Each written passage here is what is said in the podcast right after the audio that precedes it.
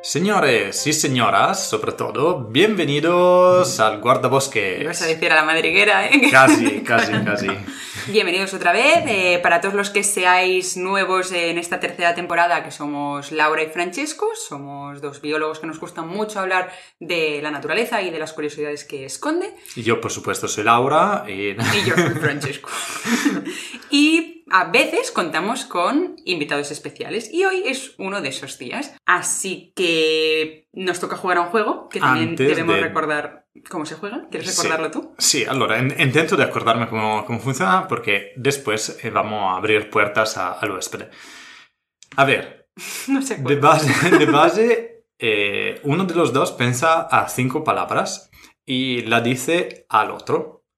El otro da una respuesta, la primera cosa que le sale a la mente a la palabra, tipo que sea amarillo y uno dice sol, ¿vale? Al final del, del capítulo hacemos la misma, decimos las mismas palabras al huésped. Si el huésped acerta en la respuesta que da con la que ha pensado el otro concurrente del guarda, es muy complicado de explicar. Gana un premio, gana un premio, pero solo ganará uno, Un aunque premio. acierte varias veces. Así que vamos a ser Así precisos, porque esta temporada quizá cambia el premio. que No Claro. lo hemos hablado, pero podría pasar. Podría- Yo tampoco lo sé. Así que vamos con el, con el juego, con Laura. Hoy yo hago las preguntas, Laura tiene que inventársela, decir las palabras. Pero recordemos que son palabras relacionadas con el tema de hoy. Laura no puede inventarse las palabras. Laura Exacto. tiene que intentar ser un poco precisa. Vale, más, o- más o menos. Y, y nada, así que entenderáis ya cómo funciona. Y vamos. Primera palabra, red. Furtivismo, Vale. Segunda palabra, pirata. One Piece, Delfín. inteligente, Muy bien. Cuarta palabra, denuncia. divulgación, Quinta palabra, azul. gran, Y última palabra, pero Ah, palabra bonus, es Gaudí. ostras. No es ostras. La- Em, Parkway, Parkway. Muy bien, pues tenemos las nuestras seis palabras y cinco más una. Y entonces seguimos con la presentación de quien llega hoy, ¿no? Sí, vamos a abrir la, la puerta a la cabaña porque también tenemos que decir una cosa. Por primera vez en 20 y pico, en 20 y pico capítulos, estamos dos personas más el huésped, todo en el mismo sitio. Y que y es Francesco y yo estamos intentando no interrumpirnos, que será complicado y lo notaréis que pasará, seguro. Pero la que no interrumpiremos nunca es a nuestra huésped, que os presentamos a todos, os hemos hablado de ella en algún momento, y es Laura Sánchez, Lovet para los Uh. amigos. ¡Hola! Bienvenida a nuestra madriguera ahora guardabosques. ¿Qué es? Muchas gracias. Es la madriguera de guardabosque, así que funciona siempre. Ya tenía ganas de.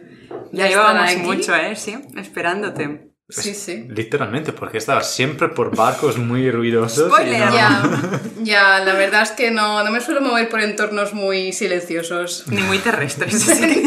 Tampoco. Y nosotros nos damos fatal, así que no podíamos llegar al barco. Todo mal. Bueno, así que sin más dilación vamos a presentarla. Entonces, Laura Sánchez, nombre que ya habéis escuchado previamente en otros capítulos, es la invitada estrella del episodio de hoy. Laura López es bióloga marina, buceadora experta y pirata de las buenas.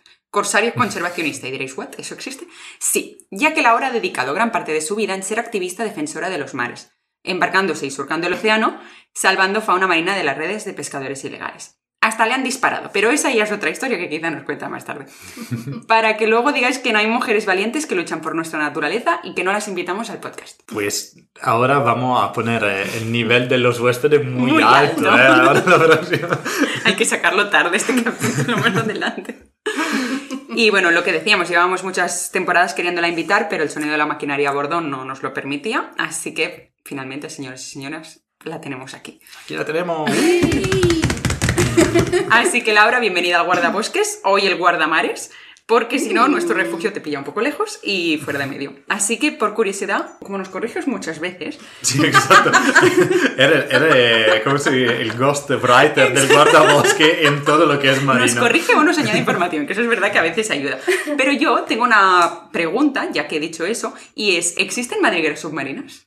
Sí, algo se puede hacer así. Por ejemplo, los pulpos. Te lo iba a decir. Sí, pensaba. se crean. eh, den, den. Ah, vale, claro. Octopus den. Pues sí, los pulpos cuando encuentran como una cavidad, digamos, pues ellos se meten dentro y por fuera pues le ponen eh, conchas o rocas y así se cubren.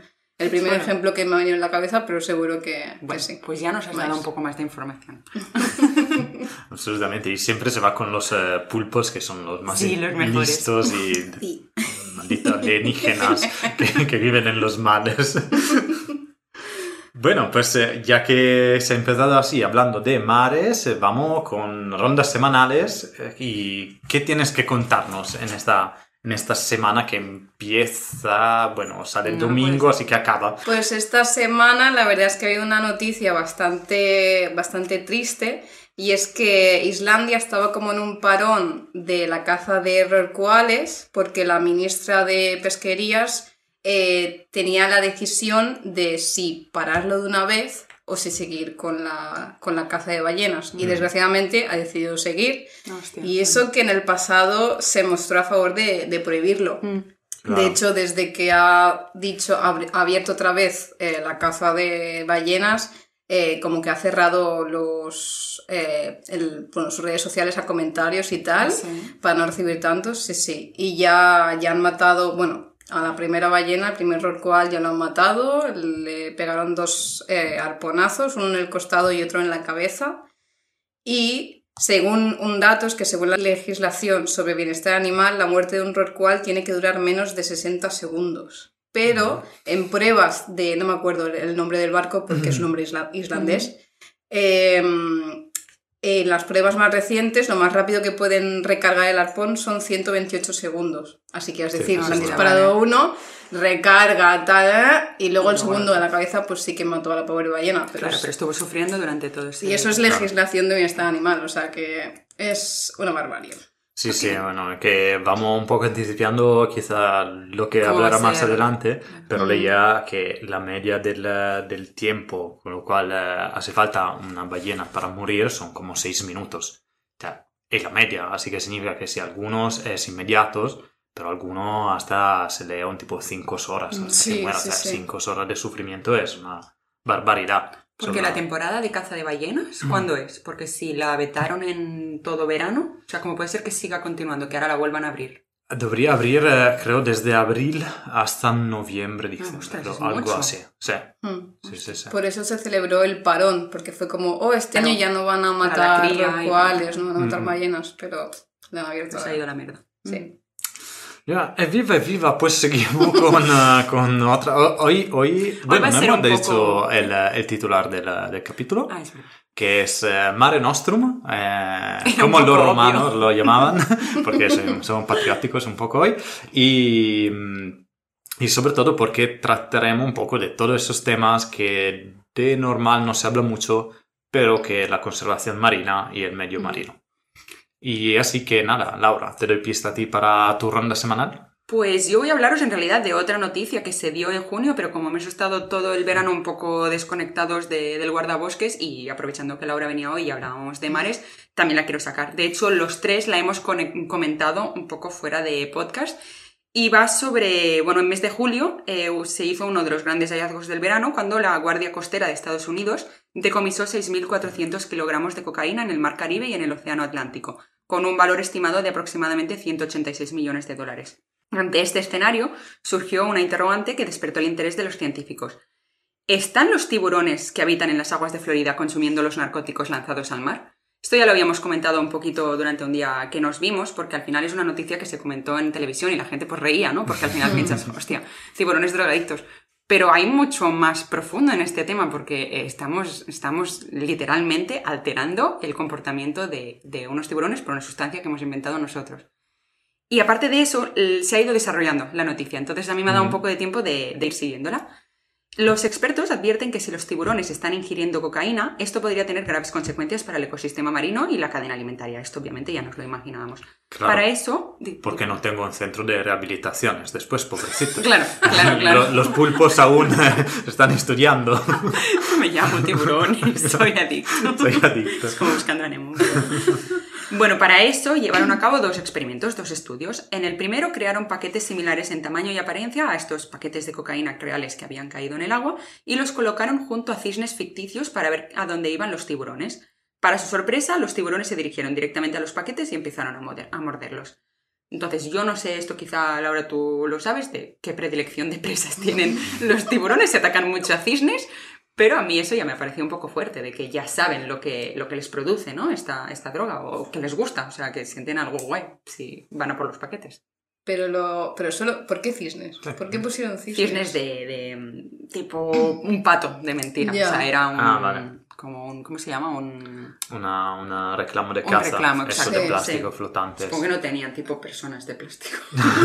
Personas que pues querían llevar. Surferos. La verdad es que no sé yo si los cisnes están no. en su, en su No, lista. ya. Porque. Pero podría ser un pelícano, ¿no? Podría ser Sí, parecido claro, a- más aves sí. marinas sí. Pero la verdad es que. mm, Sí, a mí también me pareció un poco extraño. efectivamente quieran utilizar una cosa que está fuera de su dieta por decir, ok, si Ah, va ahí ah, es por el paquete, ¿no? Porque si era la forma de una, de una foca, tortuga de una o de- tortuga, sí. o sea, es porque quizá quería comerse la foca. Si Claro. va ahí para morderse esta cosa, es Claro, es porque nuevo, está ¿no? el paquete. Si no, el cisne... el- Sí, pero también son bastante, bueno, oportunistas en el sentido de, pues yo qué sé, pues algo que tam- tampoco se visto desde abajo, supongo puede que tam- interesar, ¿no? Un pelícano también, blanco claro. o algo, Mm. tampoco, o sea, es eh, distancia bas- suficiente como Bueno, para también decir- porque son curiosos, ¿no? Los tiburones en eso, o sea, Sí. pueden ir a ver, a mirar, y Claro. si ya saben que una cosa es segura, y en ese caso son los paquetes, ¿no? Quizá es más fácil ir a por el paquete que otra cosa que es novedad, no sé.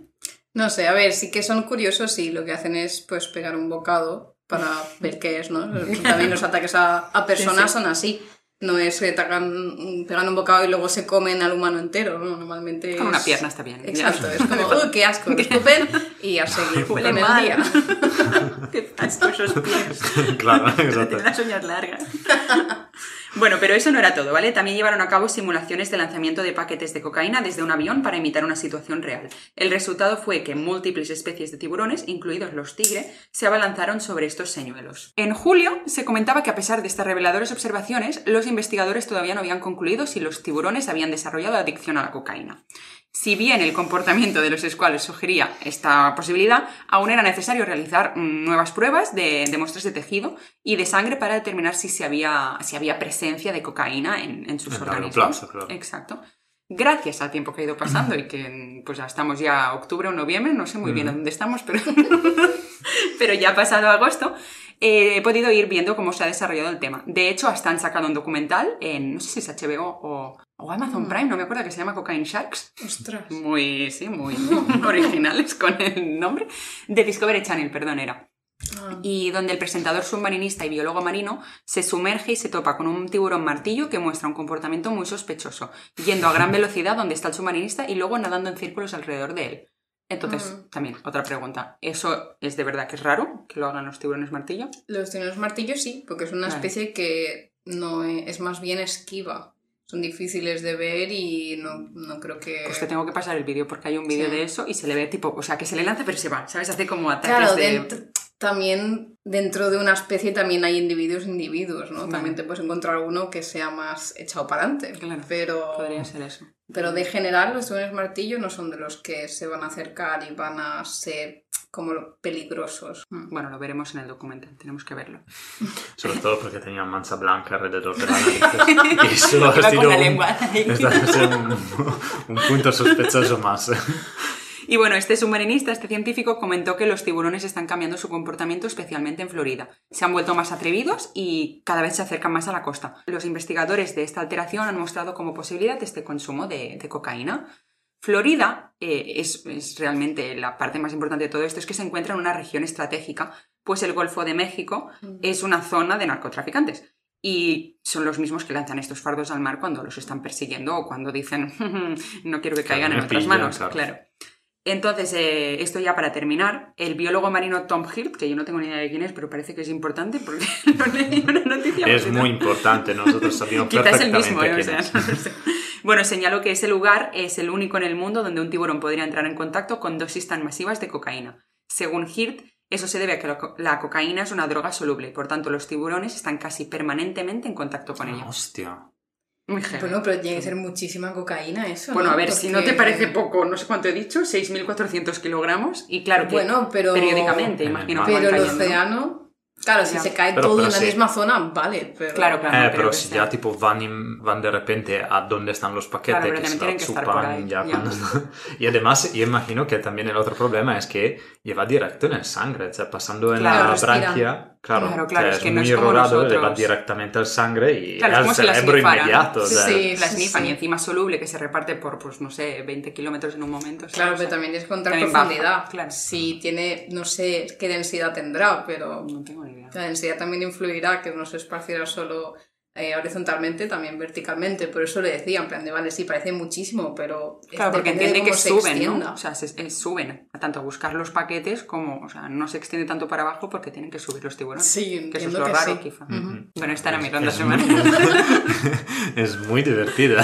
es muy entretenida, pero muy fuerte. O sea, me parece muy, muy fuerte todo. Ya bueno, vamos, vamos siguiendo el tema. Quizá en el próximo capítulo tendremos Sabremos una más, respuesta esperamos. definitiva sobre... Tejido en sangre. ¿Qué ha pasado? Nuevas investigaciones.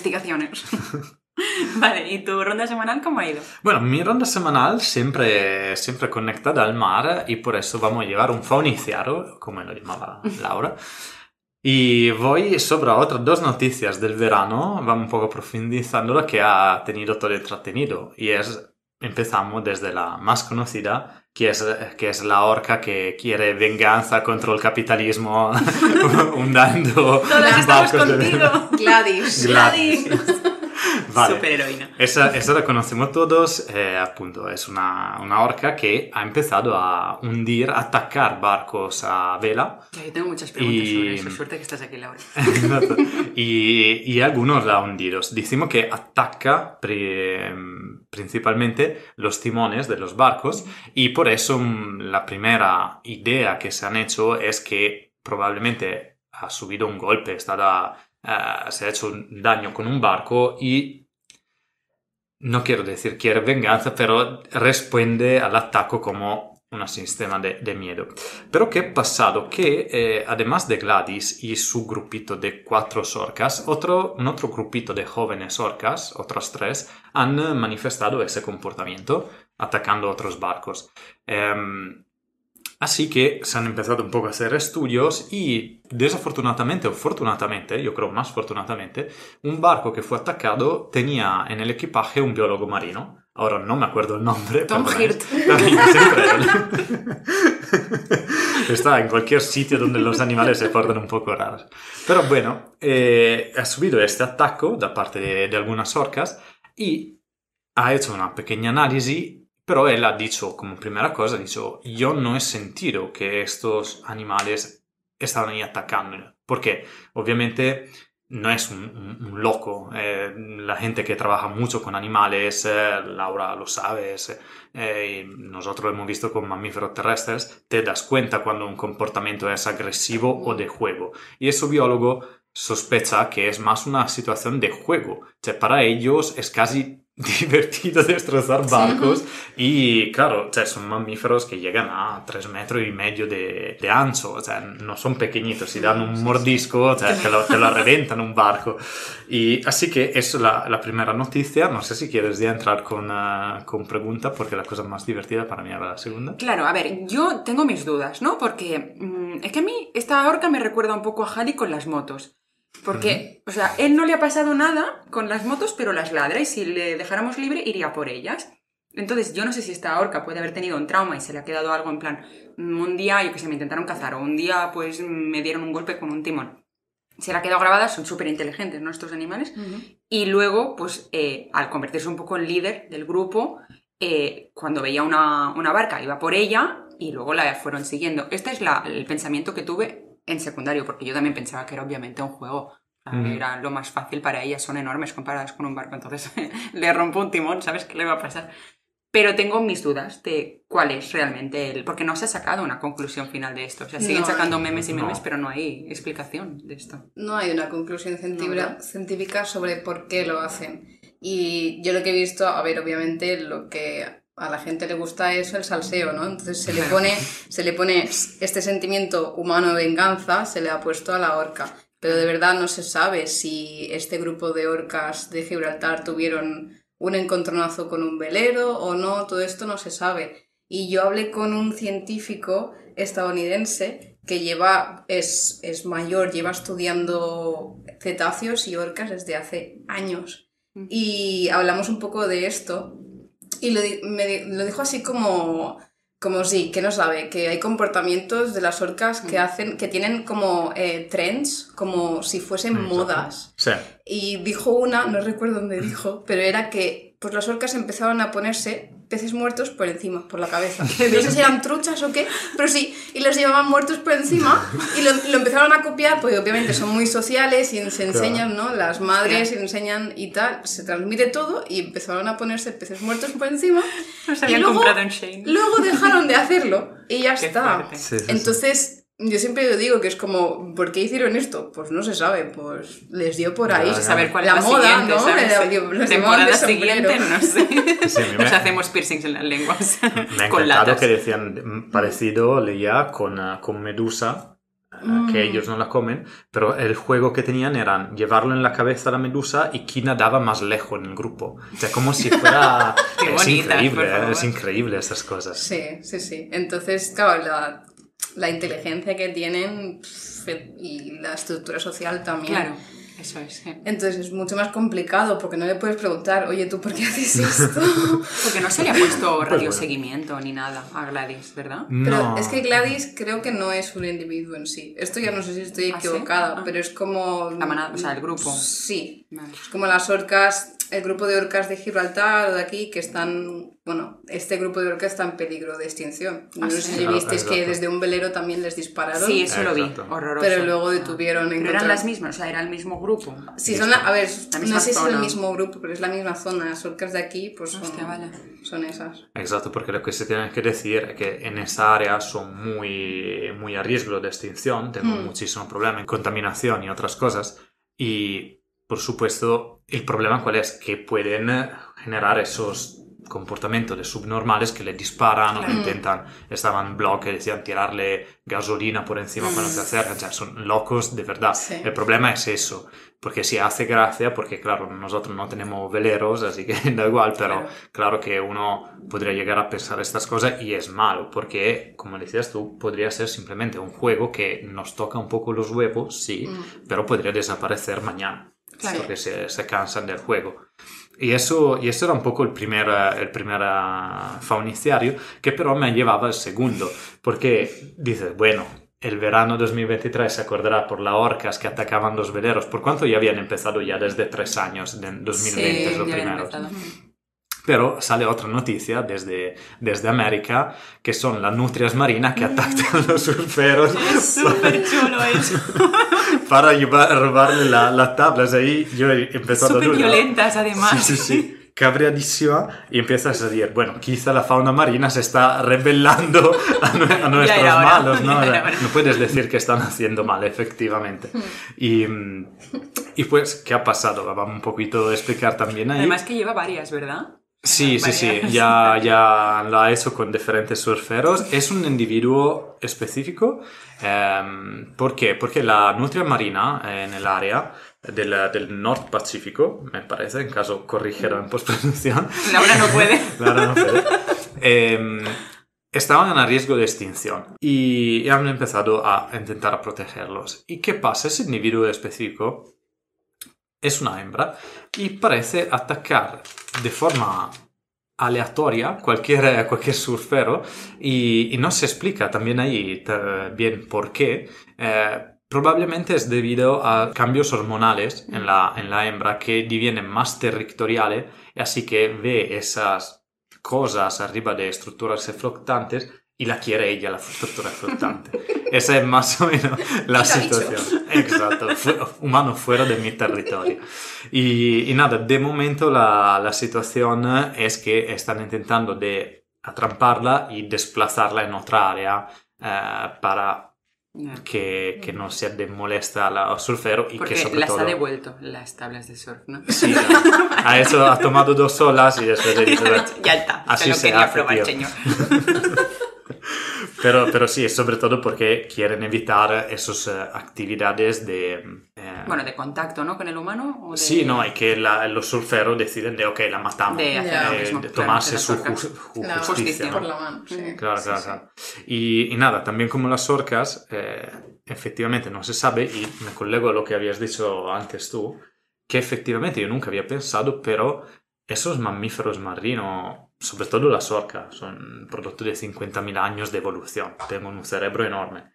Pero nunca le hemos hecho ni un ataque, o sea, no sabemos ni cómo funciona ese cerebro, hemos solo hecho observaciones hasta ahora y así que cualquiera intuiciones que tenemos sobre la etología de, de estos animales no, no podemos documentarla como puede ser Sí, se la a nosotros que claro. te pones, claro, te ponen un Mm. ataque y dices, ah, mira, el área del cerebro dedicada al juego, ¿no? Es que no sabemos ni cómo, cómo Bueno, está hecho, ¿no? Pero Sí. tampoco Es tenemos que controlarlo todo, eso es verdad. O sea, es la magia un poco de la naturaleza de que funciona así. O sea, No, ni no, nosotros claro. mismos nos entendemos como para poder intentar entender a una orca. Absolutamente. Es que es para decir, Rubio, o sea, está desconocido. Lo que podemos Sí. hacer es hipotizar, hipotizar Sí, claro. y llegar un poco a lo más, a lo más cercano. Mm.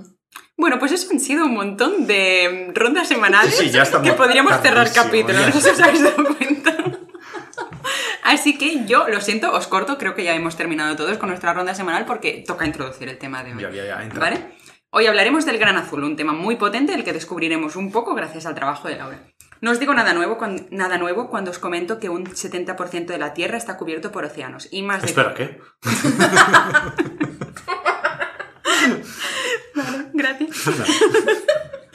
y más de cuatro quintas partes jamás se han cartografiado, explorado ni observado por el ojo humano. No. Es un montón.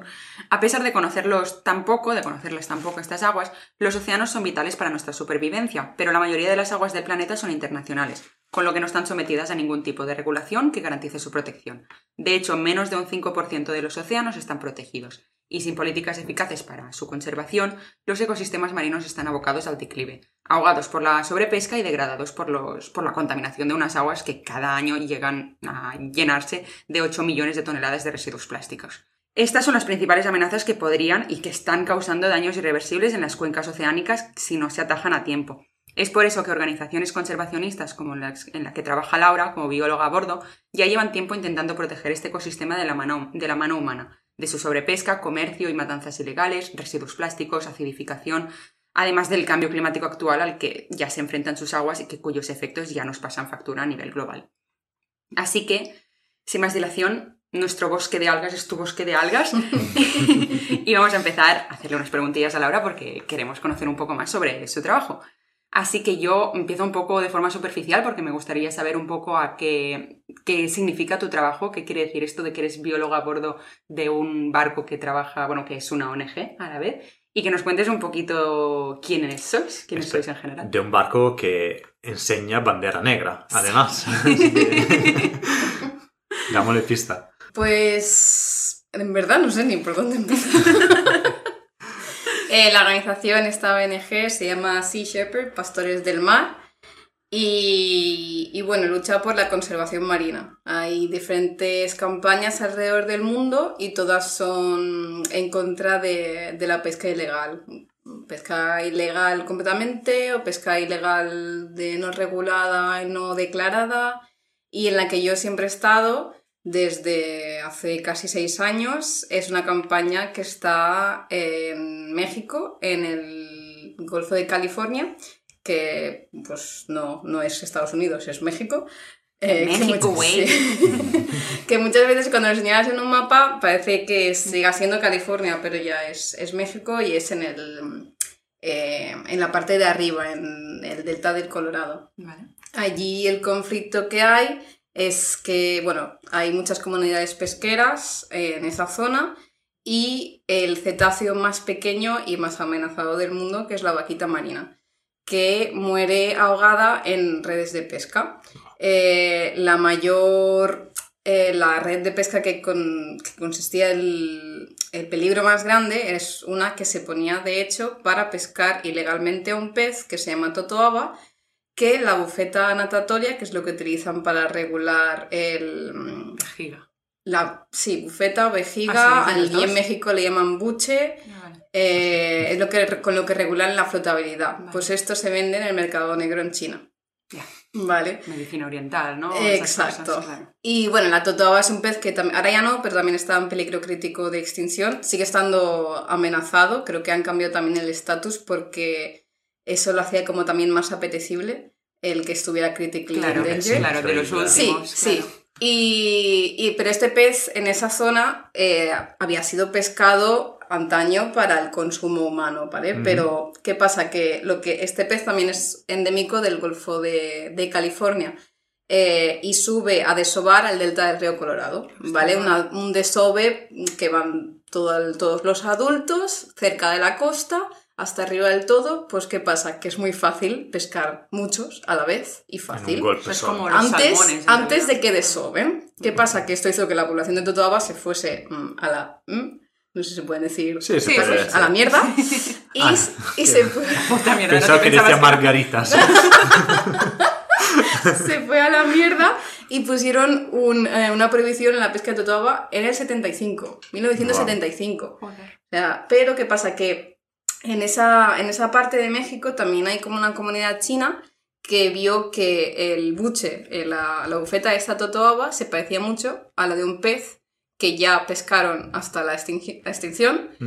En China. Porque dices tú, este pez totoaba es endémico del Golfo de- Claro. de, California. llegado? ¿Cómo en, en la me- Claro, medicina claro. tradicional china? Bueno, pues porque se parecía mucho a la bufeta de un pez que ellos ya casi se Vale. comieron hasta la, hasta la extinción. Y empezaron a mandarlo a China. Y así es como empezó el tráfico ilegal, que ahí pues obviamente la- el cartel mexicano también se introdujo porque este pez, eh, bueno, al buche le empezaron a llamar la cocaína del mar. Porque el Hostia. peso, eh, sí, el, por peso vale más que el oro. Madre mía. Se- sí, sacaban muchísimo dinero con los buches. Claro, Pues, es que la pasta es lo que me mueve el mar Sí. ahora mismo. ¿sabes? ¿Y qué pasa? La totoaba es un pez que, bueno, cuando la población estaba bien, podía llegar a los dos metros. Yo, ¡Ostras! sí, sí, sí, es enorme. Yo, de todas las que he visto, en media eran un metro, un metro cuarenta o así, pero la más grande que he visto era un metro setenta. O sea, me sacaba, sí, me sacaba un cachito a mí la totoaba.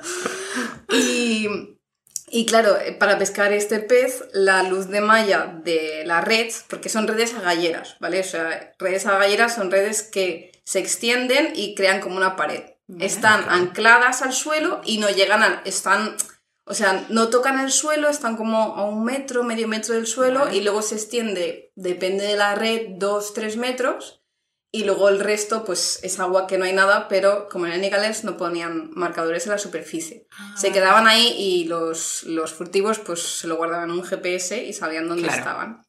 Eh, ¿Qué pasa?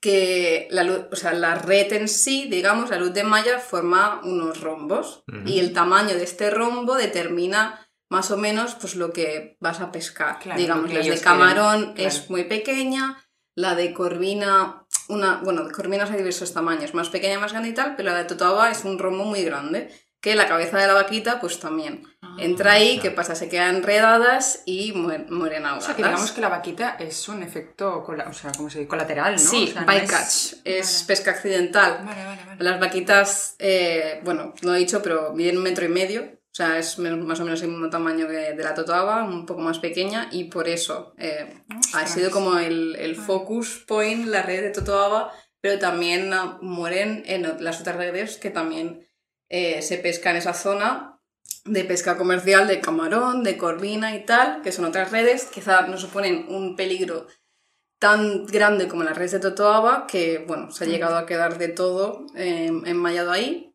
pero, eh, pero sí. Eh, entonces, encima sí. es un efecto secundario que a- afecta muchísimo, porque Claro. quizá ah, tiene una, una reproducción más lenta, imagino, respecto Sí. al, al totoba. decirlo. Y, y es increíble porque al final es una especie que sabía que los delfinos no siempre son animales muy, muy buenos, muy éticos en el- con otros pe- peces. Eh, Ecológicamente pero- hablando. Esatto, però decimos que sono muy bonitos. E io l'ho insegnato a mi madre mentre stavo preparando il capitolo. Dice, sì, che viene una persona, hablaremos un poco de cosas y también de ese delfín. Eh, y he dicho, ah, wow, es mu- es muy, muy guapo.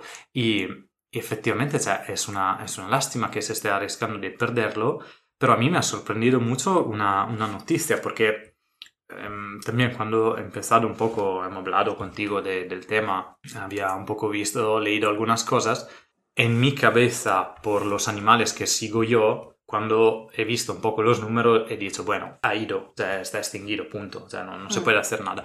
Pero después he encontrado un artículo y denota mi ignorancia sobre muchos temas, que es que efectivamente en realidad no. Quizá ahora me vas a decir que no es así, pero cuando lo leí estábamos aún a tiempo, también se estaban muy pocos ejemplares que quedaban, pero porque siendo también es un animal endémico de un área muy pequeña, la variabilidad genética que tengo no es muy grande, así que también si se quedan pocos ejemplares y solucionamos salvarlo, puede volver una población sana y eficaz de, de ese animal. Así que te pido, por favor, contanos más eh, sobre ese delfín que merece ser Pero salvado. es un delfín. No, eso es lo que decir. Vale. Técnicamente Ah, es, claro. es una marsopa. Ok, vale, vale. Focoena sinus es el nombre. Díselo a tu madre. Que no... Eh, vale, Eh, no, es verdad, es verdad, pero ah, otra mi grande ignorancia que digo delfino tanto por la foca, la, estas que se llaman focenas en italiano, Claro, los exacto, delfinos. Sí, más parecido al, al latín. No sé, yo a veces cuando hay gente que a lo mejor no sabe lo que es una marsopa y digo, es un delfín pequeño. Exacto. Porque básicamente es un delfín pequeño sin, ah, sin el morro alargado, sin el Mm. beak que tienen los delfines. Pues sí, son más chatas. Y bueno, las vaquitas también se les llaman eh, el panda, el, sí, panda del mar. porque No. tienen, tienen los, como si tuvieran un eyeliner muy gordo Son y los labios también. Pero hablando de, de lo que has dicho, en tema de genética hay varios papers y se han realizado varios estudios genéticos que muestran que, bueno, tienen una baja heterocigosidad. Que no sé si explicar un poco este término o no. Da- dale que Porque, así- a ver, Dale. claro, eh, nosotros tenemos al fin y al cabo dos, dos cargas, bueno, cargas genéticas. ¿no? De padre y madre. Entonces, si eh, para un alelo, si son iguales, es, es homo- homocigosidad, y si Ujú. son diferentes, heterocigosidad, ¿no? O sea, queremos más heteroci- heterocigosidad, ¿vale? Pero en los, las vaquitas, pues obviamente muestran una baja heterocigosidad, pero esta se distribuye uniformemente a través de los cromosomas. Y esto es consistente con una población pequeña en equilibrio genético a largo plazo.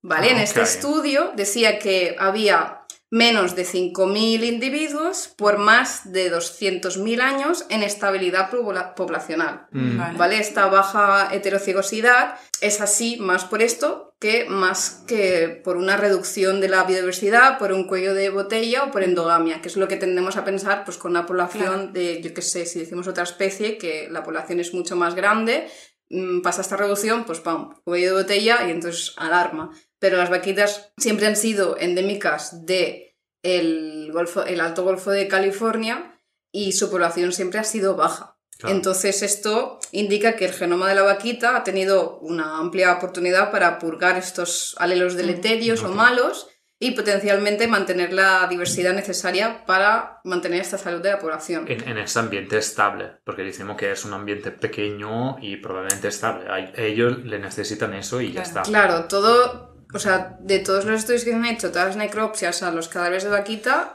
eh, la causa ha sido por ahogamiento, por, em- por enmayamiento. Eh, tenían el estómago lleno, no tenían enfermedades. Cada año que ha habido un estudio poblacional o intentado, se han visto crías, es decir, se están reproduciendo, se están ahí manteniendo. Entonces sería eliminar su, lo que las está matando y obviamente la recuperación va a ser lenta porque se Claro. reproducen cada dos años. Creo que se ha visto quizá una cada año puede ser, pero solo una cría. Al final son como los Claro. delfines, son ballenas, normalmente tienes una cría y, y ya está. Claro que si se eliminaran las amenazas un poco, que pues las redes o los pescadores furtivos, todo esto, sí que conseguiríamos tener una estabilidad a lo largo del tiempo. Mm, Mm. Pero Sí. obviamente no se puede. Sí, Bueno, sí. se, se- se intenta de sí, cómo sí, hacerlo. claro, bueno, ya. No se A puede. eso es lo que estoy. Ups. Bueno, de hecho, yo te quería preguntar un poco por la carga emocional que a ti te, te genera. O sea, encontrarte todos estos animales que te encuentras en las redes. O sea, no solo la vaquita en sí, que imagino que también quizá tienes alguna experiencia de haberte encontrado alguna viva o alguna muerta. Si ya nos la puedes contar. Y sé que es una pregunta un poco íntima, pero mm, ¿cómo es la vida en general en el barco? O sea, porque todos cuando encontráis una red o cuando tanto el sentimiento de alarma, ¿no? De, de también de, guau, de vamos a ver qué hay ahí, pero también de, joder, a saber qué me encuentro, ¿sabes? Pues, a ver, la- llevo en verdad muchos años, entonces la situación ha variado mucho con el tiempo. Al principio, eh, lo que hacíamos era, cuando encontrábamos estas redes de Totoaba, las retirábamos directamente y las destruíamos. ¿vale? Todos los animales que nos encontrábamos, pues los, devolvían, los devolvíamos al mar. Los que, los que estaban vivos, pues obviamente eh, se les daba la reanimación que se podía y se devolvían al mar. ¿Qué te has encontrado? Danos así ejemplos un poco en general. Muchas cosas. Sí, en plan heavy, heavy. A ver, eh, no, bueno, no estuve yo, pero se han encontrado ballenas jorobadas y Ostras. rorcuales enmallados en las redes de Totoaba, delfines. em, yo he visto un león marino también. Em, claro, estos por- muertos, Mm, porque claro. las redes, como he explicado, están debajo del agua, entonces Se no pueden ahogan, salir a claro. respirar y se ahogan.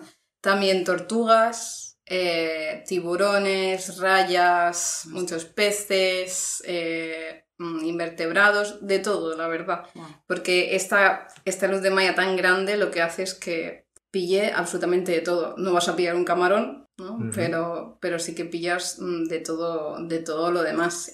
Algo que no he contado es que el, eh, la vejiga, bufeta, buche, eh, claro, es como un poco nuestra vejiga también es un tejido elástico.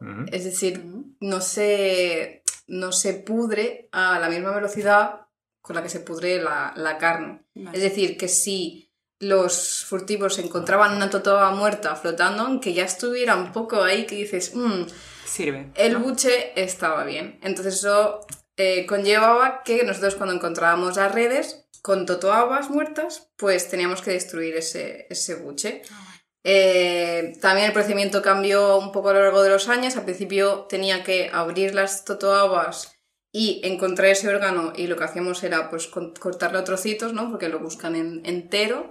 Y luego pues pasó un procedimiento más, mm, bueno, un poco más complicado que era hacer cortes ventrales, cinco cortes ventrales, es hasta la, hasta la médula espinal y el de medio pues partir todo el pez. Ahí me convertí un poco en una carnicera, Sí. válgame la ironía. Mm. Pero porque tenía que eh, utilizar como un cuchillo mm, súper grande, rollo atunero, y luego unas, eh, como una especie de alicates para partir la, la médula. Y entonces ya lo que quedaba, y me tenía que poner una GoPro en la cabeza, porque todo tenía que estar filmado y tal. Y luego pues también lo, lo devolvíamos al mar, lo echábamos por la borda. Y entiendo que, anche, que también el problema es que no necesitando de ir a revisionar esta red frecuentemente, porque como tú dices, podían pudrir los peces, la dejan ahí mucho tiempo y Sí. incrementa el riesgo de otros animales que se, eh, se Exacto. dentro. Mm, claro. Sí, sí, eso lo hacían. Eh, luego, cuando ya nosotros empezamos a retirar bastantes, pues quizá ya se quedaban un poco más alertas y las revisaban más, más de vez en cuando. Eh, pero, pero bueno, eso, he visto muchísimas cosas. Eh, una vez encontramos una vaquita muerta también en una red que, bueno, cayó de la red mientras se subía y mm, el cuerpo ya estaba bastante en descomposición, es decir, no tenía ni, ni aleta caudal ni aleta dorsal y la cabeza, el cráneo estaba colgando por unos No, eh, tendones o algo que cuando ya pusimos eh, la lancha en el agua y fuimos a por el cuerpo se había desprendido y se había perdido, entonces era como un, un cuerpo Un trozo, sí. que tuvimos que llevar a, a puerto, las autoridades se lo llevaron, se hizo la necropsia y sí, era una, una hembra de, de vaquita. Wow. Entonces, eh, con respecto a lo de la carga emocional, pues, no sé, yo, cuando la primera vez que fui, fui un poco a aventura, ¿no? A ver, a ver, no sé, cómo me desenvolvía y tal, y he descubierto que, pues, soy una persona que no, no me afecta, digamos, mucho. Es decir, obviamente eh, lucho por la causa y es lo que quiero hacer y tal, pero digamos que supongo que tengo un estómago fuerte Claro. y en el momento estoy por lo, por lo que hay que hacer, ¿no? En el momento es resolver lo que pasa, pim pam, eh, tengo que costar- cortar este pez que está en peligro crítico de extinción en cachitos, pues está muerto, lo corto porque si no Claro. va a ser esto. También Mm. imagino que ya has visto tantas cosas que en realidad que te sorprenda mucho algo, o sea, algún animal o alguna metodología, quizá ya no puede pasar y por eso ya tienes más la mente fría y vas más a, a lo que a lo que es, que es o sea, actuar, ¿no? Sí, sí, sí, algo así.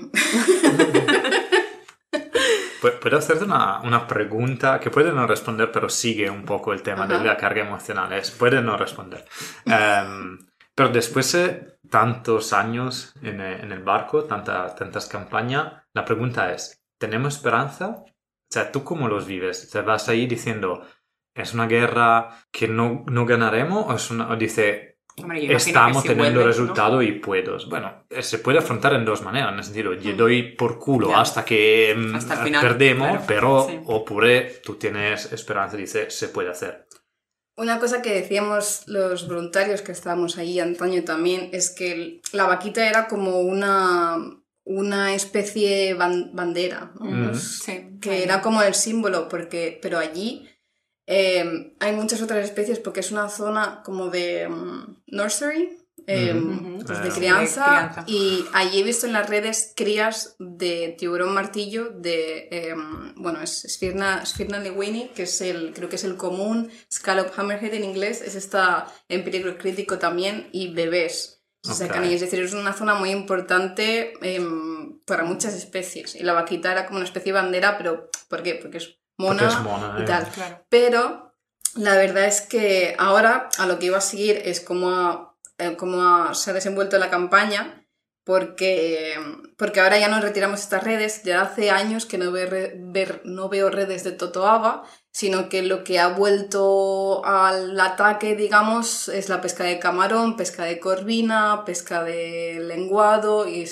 otras especies ahí que, digamos, no es ilegal pescar estas especies, a no ser que esté fuera de temporada, pero la zona en la que están pescando sí. No, espera, no he entendido. O sea, no es ilegal el pescado, pero no pueden pescarlo ahí. Sí, O sea, a ver, el área es no, que- es- no se puede. Es, es un tema muy complicado, porque digamos que la ley es tal, pero lo que, lo que la Marina mexicana responde a o protege a o de es otra cosa. Claro. Porque literalmente está el refugio de la vaquita, que es una zona bastante grande, eh, una Gilded Exclusion Zone, que en teoría no se puede pescar nada de, con redes agalleras, y eso es mucho más grande.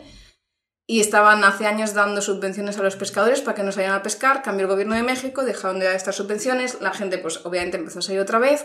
Entonces lo que se hizo fue una zona dentro del refugio de la vaquita que se llama CTA, Zero Tolerance Area, que se puso eh, a raíz de eh, uno de los surveys que hicieron, uno de los estudios poblacionales de vaquita, que se hacen, eh, estoy mezclando bastantes temas aquí, se hacen eh, acústicamente y visualmente. Las aguas de ahí no son muy profundas, es el delta del río Colorado, la visibilidad es nula, Vale. o sea, no, no se ve nada debajo del agua. Claro, entonces, turbio, claro. y las vaquitas, las marsopas al final no tienen comportamiento de delfín, solo salen a respirar como dos veces, tres veces en el mismo sitio y plum. Y ya, y no, no hacen nada más. Y es un metro y medio mm, Sí. de animal, es muy difícil verlo. Entonces eh, se basa mucho también con hidrófonos. Entonces con hidrófonos determinaron una zona que es un rectángulo, que nunca me acuerdo de los kilómetros cuadrados ni la mm, super- superficie que tiene, pero, y en esta zona han puesto como, vale, aquí no se puede pescar absolutamente nada. Bueno, vale, sí, en teoría es en todo este sitio. Pero el focus point ahora está en la Tolerance Area y un poco estamos viendo también alrededores que no se puede pescar. Ahora, nosotros no retiramos redes, lo hace, bueno, lo dicho, no, no hemos visto ninguna red de Totoaba, o al menos yo, en hace como dos años, creo. Em, entonces nosotros ahora estamos monitoreando esa zona, la CTA, y cuando encontramos a pescadores, claro, son furtivos, son furtivos, no están pescando totoaba, están pescando otra cosa, pero están en esta zona que no a pescar, Claro. llamamos a la marina. Ellos vienen y bueno, el sistema que tenían era como si es la primera vez que ven a esos pescadores, les dan un aviso, la segunda vez le quitan la red. Entonces hemos visto de todo, ¿no? Como que van, hablan, los pescadores recogen la red y se piran, o directamente la marina va a saco, los, los pescadores ya ven, empiezan a recoger por un lado y la marina va directamente al otro lado y empieza a recoger por el otro y lo acaban cortando y, Y luego se dan un beso. de amor No, es la. Pero bueno, también lo que hicieron fue, la Marina instaló bloques de hormigón en toda la CTA. Ah, sí, es chulo. 193 bloques creo que miden, el bloque de hormigón mide un metro y luego tiene un gancho que mide, bueno, son dos, uno que eh, enfoca para un lado y otro para otro, que mide dos metros. Y esto está puesto en toda la CTA. Y claro, es, yo creo que es una combinación. Ahora la reducción de la pesca en la CTA comparado con otros años, en un análisis que hemos hecho, pues 90 y pico por ciento de reducción. Pero claro, eh, se ha visto varias veces cuando al principio se pusieron eso, como pescadores intentando retirar sus redes y que le costara mm, mil. ya. Entonces, claro, claro. obviamente no quieres tu red mm, que se rompa. Mm. Porque no, a ver, la zona obviamente no es una zona súper rica, sino son Claro. pescadores, a no ser que obviamente estén metidos en, Claro, en en los red de- carteles, claro. drogas, totoaba, etc. Entonces, eh, eso ha determinado que la reducción en- de pesca en esa zona mm, haya esperanzas. También, ya volviendo a lo que decías, en mayo se hizo el último Vaquita Survey Ujú. y esta fue la única, la primera vez que yo he estado en uno de estos surveys y la primera vez que he visto una vaquita viva. Porque- Ay, guay, qué chulo. Se la había visto Joder. aquella muerta que no se parecía a una vaquita, no se parecía a Pero nada. Qué ilusión finalmente, ¿no? Sí, Después finalmente una. fue, fue tremendo, la verdad. Y además fue, el survey tuvo unos resultados muy buenos porque se pudo ir a la zona norte que anteriormente en otros surveys no se había podido porque estaba llena de pescadores y también los hidrófonos desaparecen, ¿sabes? O, o los roban, Ah, o claro. les roban la boya y el, y el, y el hidrófono pues deriva y adiós. Y, y muchas otras cosas. Entonces ahora... Porque el hidrófono, perdona, ¿qué es lo que hace exactamente? Eh, graba las frecuencias. Vale. No graba el sonido, digamos, no es una cosa que tú luego le des al play y escuches, sino Vale. que te graba las frecuencias y se ve, se sabe la frecuencia a pues el- la vocalización de la vaquita, la frecuencia de la vocalización del delfín mular, Ujú. delfín común, que es lo que hay por ahí, y así distingues. Si ves algo de una frecuencia a la que es la vaquita, no hay nada más que haga vocalización en esa Vale. frecuencia, pues hay vaquitas. Ya, eso es lo mínimo que sé, porque yo en tema de acústica no, no sé mucho. Pero claro, obviamente, de este modo de acústica y visual es muy difícil determinar el tamaño de una población. Pero igualmente, este año el resultado ha sido muy bueno porque se ha visto que la población no ha disminuido respecto al anterior survey, que todos los, los últimos años, bueno, últimos años, desde que se lleva estudiando Sí. la vaquita, la población siempre ha ido cayendo, cayendo.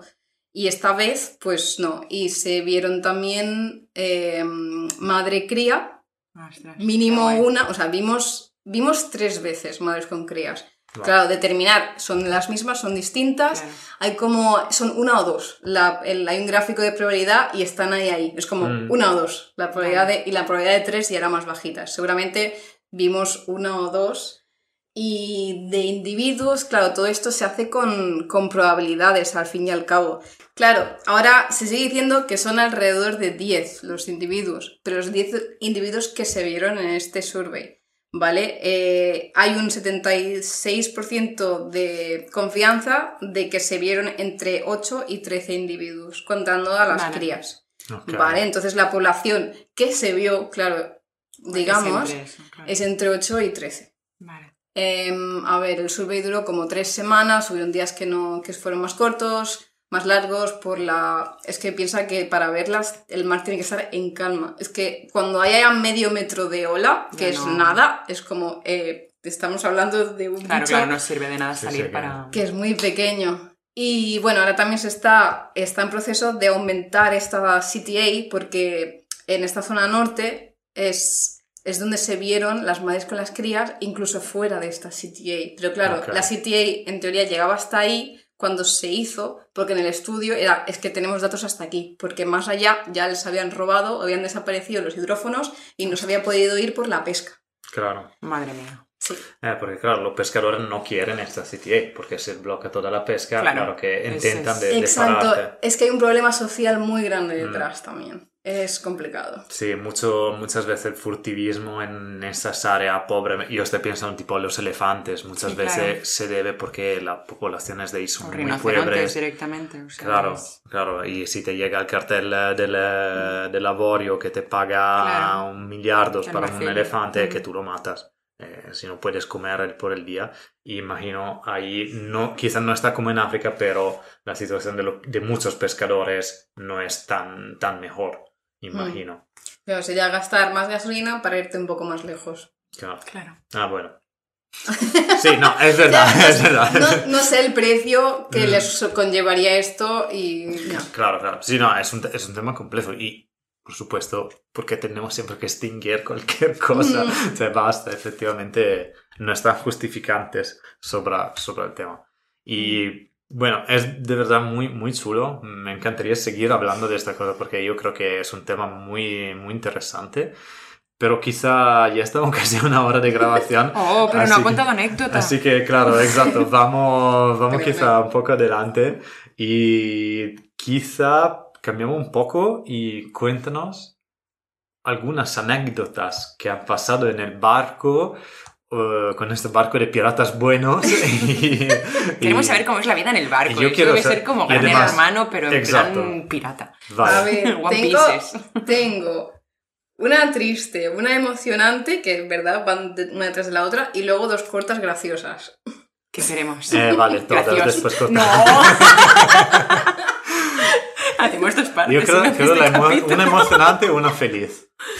Vale, va, sí. emocionante Una emocionante y una feliz. La Bueno, busta A Adrenalina y la y... C. Bueno, ¿Cómo se llama la hormona de la felicidad? ¿Sí? Eh, Serotonina. Endorfina. Y serotonina. endorfina, sí, Ah, no lo sé. No lo sé. Bueno, Todas. un poco de todo, venga, danos. En verdad lo puedo acortar bastante, si no.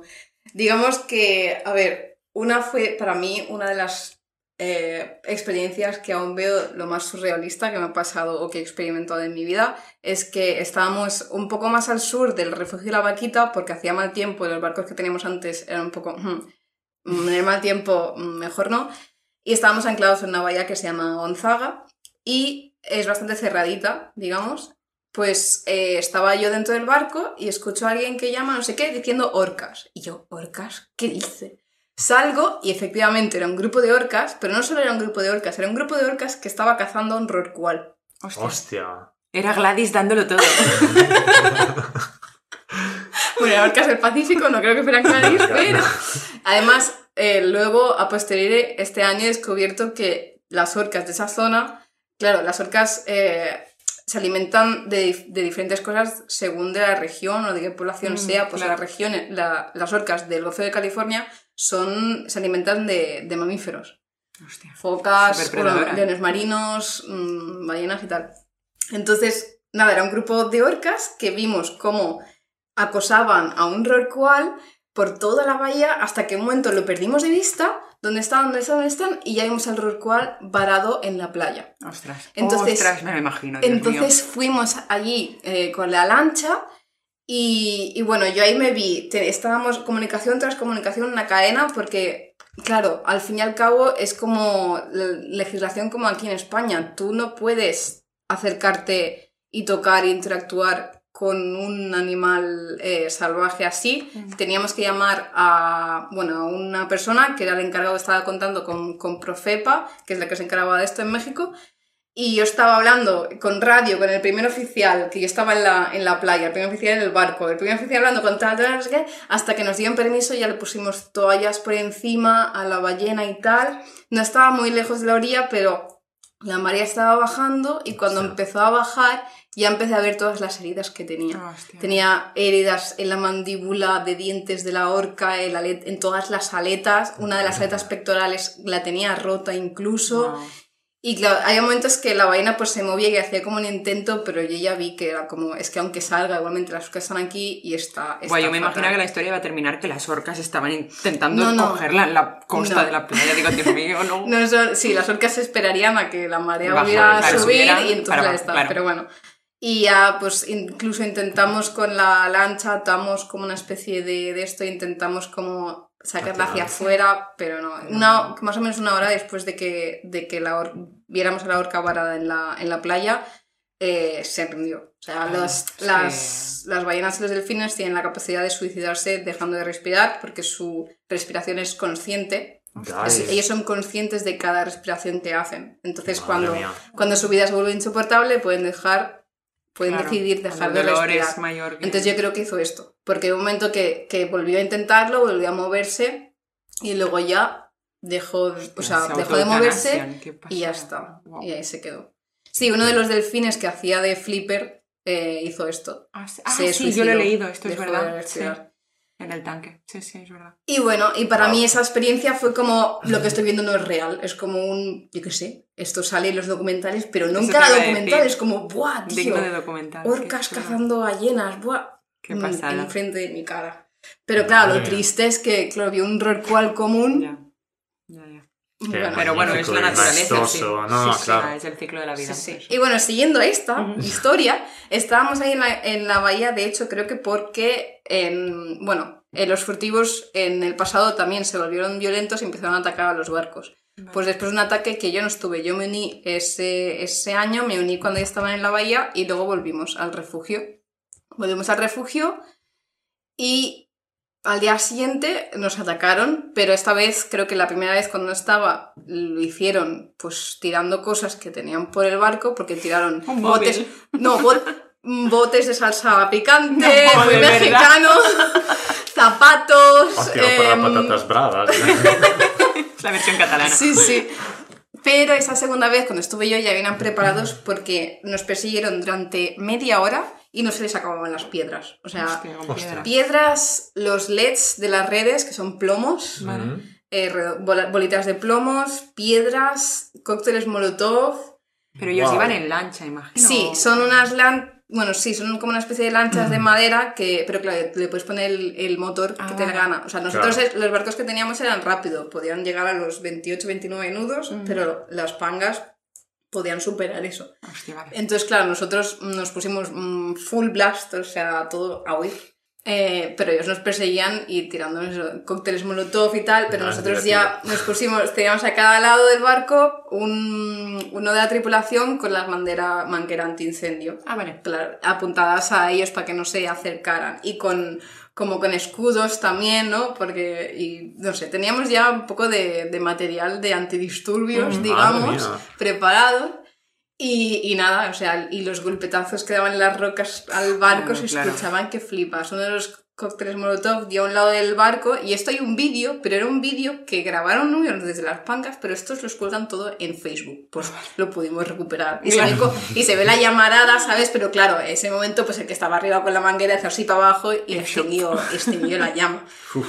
Pero uno de estos tuvo muy buena puntería y a las, a ver, las ventanas que tenemos en el puente son, son gordas, pero le dio a una esquina y la partió. O sea, nos partió una, una de esta y yo que estaba abajo, porque claro, había ya mucha gente en el puente y tal, yo estaba viendo como por otras ventanas más para abajo, pero un momento en plan de, ah, la, la tabla de cortar, no sé qué. Entonces cogieron la, la- de la cocina, la tabla de cortar y la pusieron en la ventana. Joder. para, El, porque la el habían de los carrileras totalmente. ¿eh? Tipo- Totalmente. Bloquea. Yo pensaba que iban a Sí, usar sí. la tabla para entrar en la lancha, digo.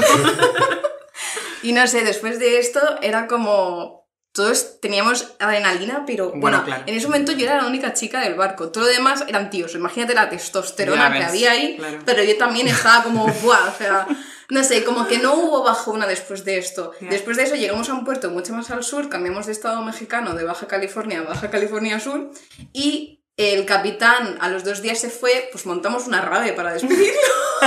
una de las mejores fiestas. Celebrarlo, claro. Buah, pero y esa fue después de eso, era como, no sé, como que el, el- la- no sé, puedes pensar, oh, qué miedo, no sé qué, al fin y al cabo sí, ¿no? Porque te están persiguiendo, sabes que pueden ir armados, lo que tú has dicho que casi que me han disparado, que al principio... que yo no- creo que la gente no lo quiere saber.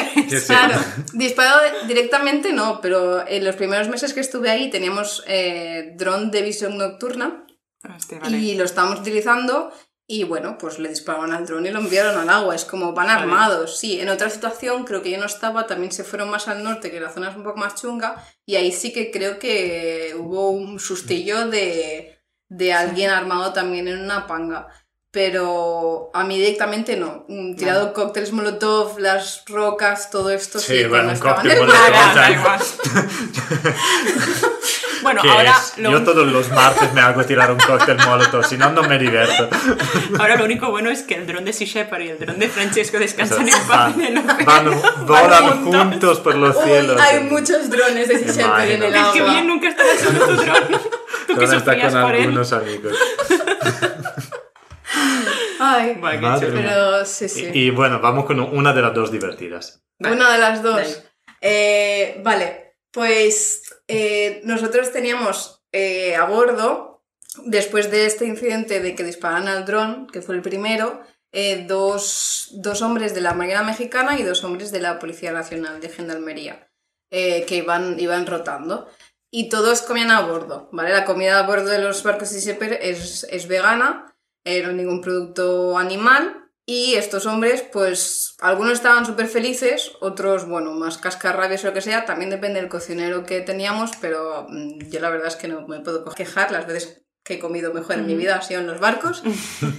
y recuerdo un día que era, pues, cena japo, ¿vale? Era sushi, no sé qué más y tal, y yo creo que uno de los de la marina, pues, no sabía lo que era el wasabi. Había un bol, habían puesto en un bol el wasabi y ese hombre se pensó No. que era ese hombre se pensó que era guacamole. No. Se cogió una cucharada entera y se la metió en la boca. Oh, pues no. él, todos riéndonos muchísimo. El pobre estuvo sorbiendo por la, la nariz. Así Ay, media hora después. Madre mía. Bebiendo agua del mar. Estás lejos de todo. De... wow. Hostia, pobrecillo. Madre mía. Bueno, y la de anécdotas que os deben quedar. Eso, o sea, eso sí. esa es la que Sí, tenéis por sí. contarnos. Vienes a la siguiente temporada. creo. Exacto, exacto. Bueno, yo tengo ya una última consulta que hacerte, que es, creo que todos nos, los podemos, nos lo podemos preguntar, todos los que no nos embarcamos tanto, que es qué podemos hacer nosotros desde tierra, cómo podemos ayudar. Vale. Aquí. Vale, Tenéis una tengo media una lista. No, no me quiero poner muy. muy. iba a decir nazi, no sé si es. Bueno, podría.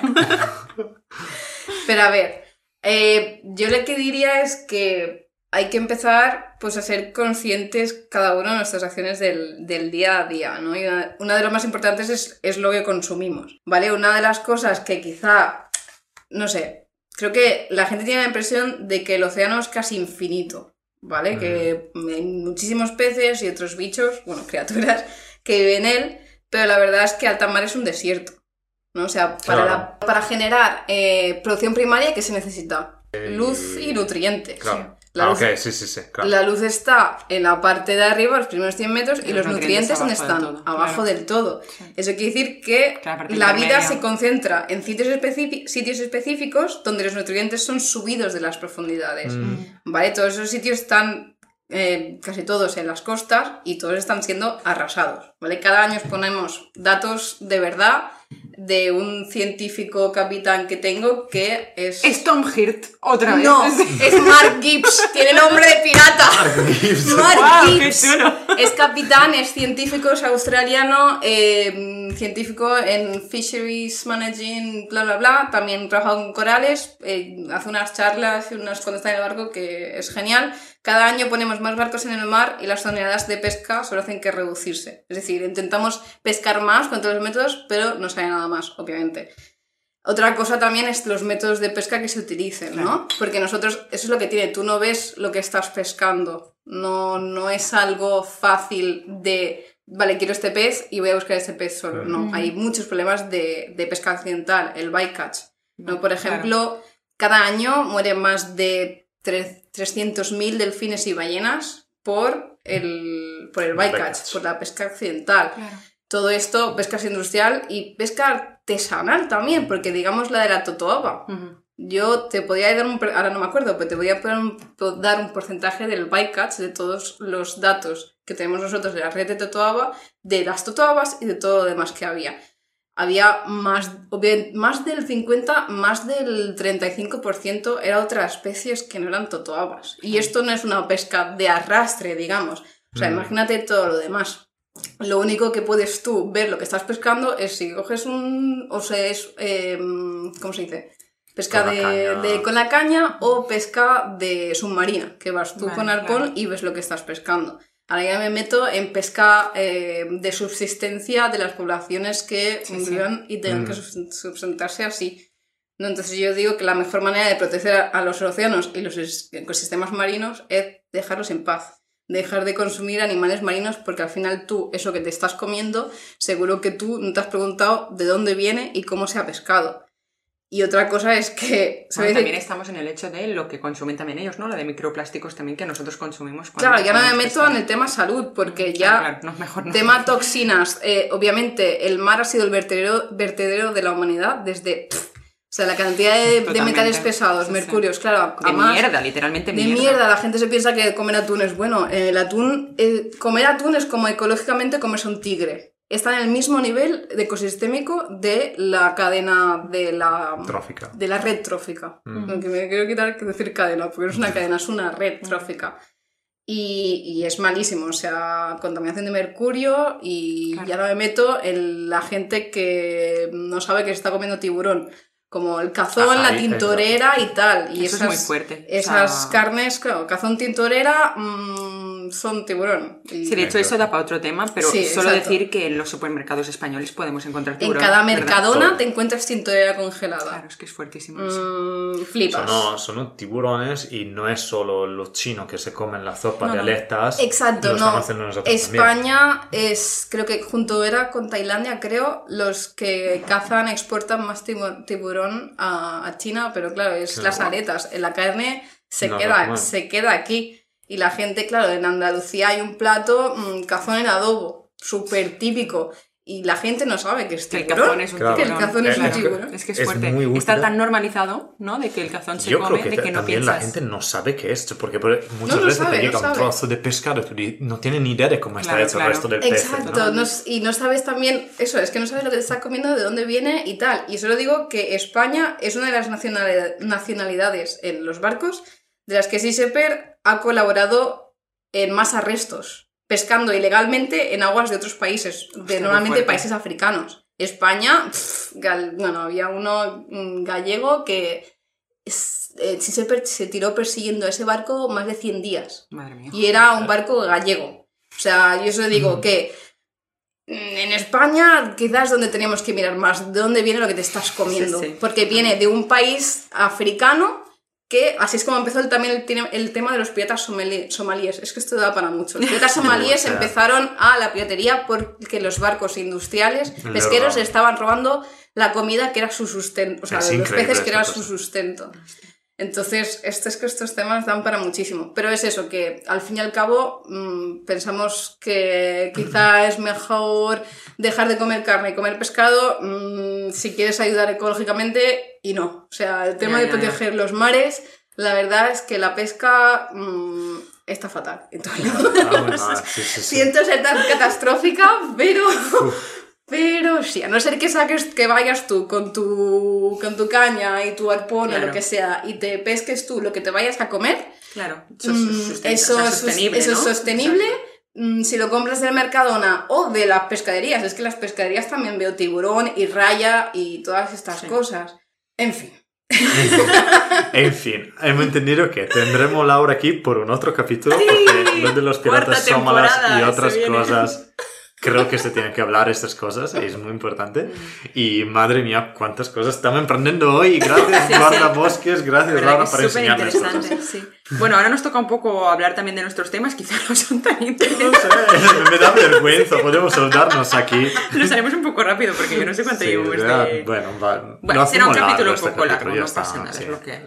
Si os está gustando. Yo, yo te digo, me dejaría, Sí, sí, te tendría miles de preguntas, efectivamente, más. Y me- lo siento que tenemos que cortarnos un poco y no, no profundizar, pero, pero otra, otra vez.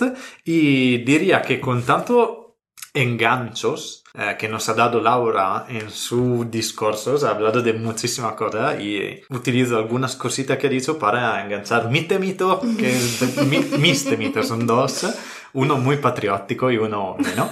Eh, empezamos con el patriótico porque eh, Laura también nos ha comentado de esos bloques de hormigón con ganchos para bloquear las redes y son herramienta del mestiere del antifurtivismo en el mar que yo no, no conocía hasta, hasta muy poco y he descubierto mientras era mi búsqueda porque he encontrado una noticia muy interesante que también se engancha un poco al pensamiento que muchos naturalistas o aficionados hacemos, ¿no? Que decir, veo tantas cosas mal, veo muy mal el ecosistema, pero yo qué puedo hacer? Soy, soy solo, eh, no puedo hacer nada por el mundo. Pues eh, yo voy a contar de Paolo Fanciulli, un, un italiano nato en Toscana, ¿vale? Que, así que por eso voy muy patriótico. Eh, que es un pescador, eh, es un pescador, pero decimos entre comillas, porque Laura ya nos ha desmontado todo, pero un pescador de los buenos, un pescador que ha nacido en una área de costa, su padre eran pescadores, él es pescador, y eh, ha empezado desde los años 70 a denunciar la pesca a rastro en la, en la costa italiana, porque como en muchas áreas, en Italia no se puede hacer la pesca a rastro entre tres millas náuticas de la costa. Pero el que, que, ha, que, ha, que, ha, visto, que ha entendido, como decía Laura, que probablemente alguien ganaba dinero con esta práctica y nadie hacía nada. Así que por muchos años él lo denunciaba, ninguno ha, ha hecho nada. Así que después de 10 años intentándolo, conseguí con junto con otras asociaciones territoriales, a convencer las regiones toscanas a proteger el mar. ¿Y cómo lo ha hecho? Con esos bloques eh, con pinchos, ¿vale? Disuasores se llaman. ¿Y cómo funciona? Corrígeme si interrómpeme si digo tonterías porque eres tú la experta, pero eh, la pesca a rastro son, uh, son redes con pesos en el fondo y lo llevan y destrozan el fundal eh, marino donde, donde pescan y esos bloques prácticamente bloquean esa red y la rompen y los pescadores de furtivo no le merecen ir ahí porque viene un gasto enorme la, la pesca. Y así que pusieron los primeros, los primeros disuasores y pero ¿qué pasó? que no eran suficientes para proteger toda el área que ese pescador quería proteger de esta práctica. Así que después de un rato le salió una idea, porque él, vi, él vio, después de unos años, que estos bloques, además de bloquear el furtivismo, habían inventado una casa para los peces porque se habían cubierto de vegetación. Sí, un sustrato al final. Exacto. Y la Posidonia había vuelto en las áreas, así que los peces se estaban regenerando y todas estas cosas. Y ha dicho, vale, eso ha, vuelto, ha devenido una casa de los peces, pero hace falta más y ha decidido de crear un museo submarino. Así que ha oh. hecho, ha encontrado um, ayudas también desde el principal uh, productor de mármol de Carrara, uh -huh. que ha donado 100 bloques y que hace prácticamente involucra artistas en todo el mundo que esculpen eso, uh, esos bloques y lo van sumergiéndolos al lado de los disuasores. Eso que hace, junto a algunos otros disuasores, eso que hace que se eh, van protegiendo, porque cada obra de arte, además de ser una obra de arte, es un disuasor, porque si tú la coges con una red, eh, no, claro. no, es ligera. ¿Pero hay submarinismo en la zona para verla? Sí, exacto, porque él ha entendido que se hace falta crear un inducto económico para proteger ah. el mar. Así que con eso, museo submarino... Hmm attira su, submarinistas que vengono a ver los animales y la obra de arte y la persona de alrededor, los hoteles, lo que tengo el restaurante, son interesados claro. a proteger y a, y a, financiar, y a final, claro, exacto, sí, sí. y a poner dinero. Y así soluciona de poner dentro otros, otros bloques. De momento están puestos 44 bloques, tengo que llegar a 100 estaba una, un crowdfunding sobre la cosa. Intentaron ah. ponerle el link, pero visto que lo han cerrado, no sé si porque han cerrado tipo la, la época de trabajos, Ah, así vale. que por lo otro, Mm. o si han conseguido todo, el Todo. dinero que les hace falta. Yo está, espero claro. muchísimo esto. Pues sí. Y, y nada, eso era mi primer tema. chulo, qué bonito. Este verano he ido, de hecho, al Museo Atlántico que está en Lanzarote y eso no es tema disuasorio de la pesca, es simplemente figuras Mm. que Vale. están puestas ahí como a 12 metros y, y ya es para bucear, pero súper curioso, súper chulo de ver, la verdad. Ve, o sea, tú Ujú. ya has visto solo este museo y, Claro. claro, Sí. personalmente pagarías para, para hacerlo. Sí, Y son maneras, porque desafortunadamente nosotros lo decimos siempre, o sea, sin dinero no está conservación. Claro. Eh, conservation without money is only conversation. Eh, Exacto.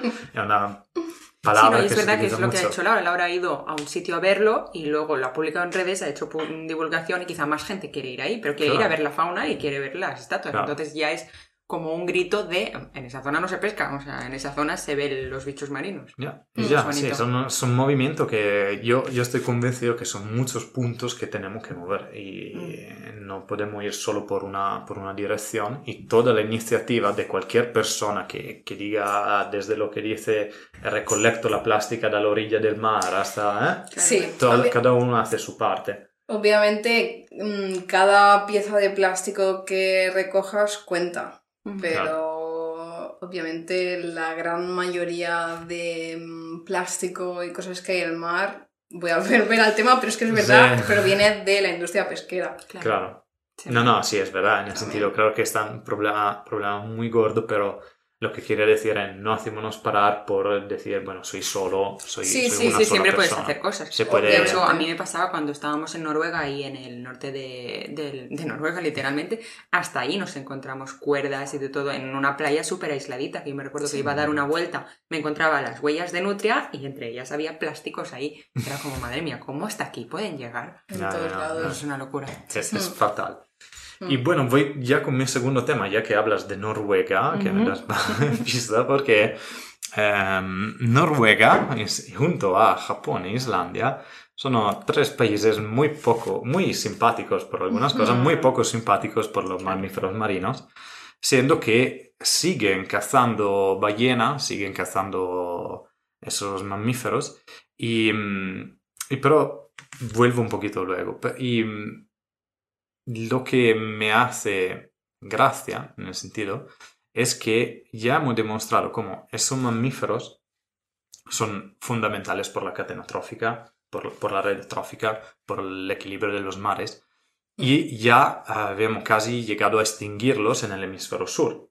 Por suerte, ¿por qué? Porque cuando han... eh, bueno, vamos un poquito más atrás. Desde siempre se han cazado ballena, el hombre en algunas áreas del planeta, más que en otra, ha cazado ballenas, pero cuando han llegado los barcos con motores y los ar- arpiones explosivos, eh, esta práctica se ha incrementado muchísimo. Tanto que en, eh, en 1900 hemos casi llegado a extinguir la balena del hemisferio sur de la- del planeta.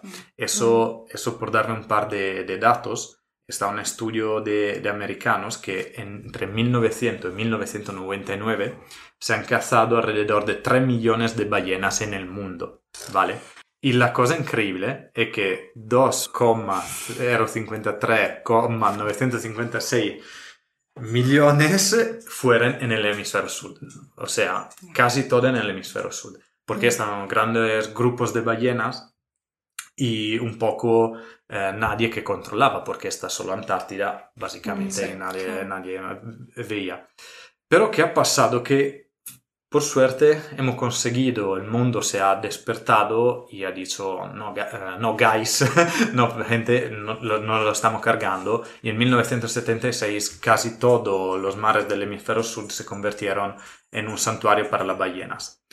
Eh, pero también lanzamos un mensaje de esperanza, porque si nos damos cuenta en tiempo, solucionamos a arreglar la- las cosas, porque en un reciente estudio, hecho entre 2018 y 2019, eh, se ha visto que las ballenas en el hemisferio sur están en un estado muy bueno de conservación, hasta encontrando grupos de 150 Mm. individuos, que es la primera vez, o sea, que es lo único sitio donde puede verne tanto en nuestro mundo y que no se tenían datos así hasta antes de 1900. Así que significa Sí. que se está recuperando muy muy bien, ha funcionado y estamos, está bien.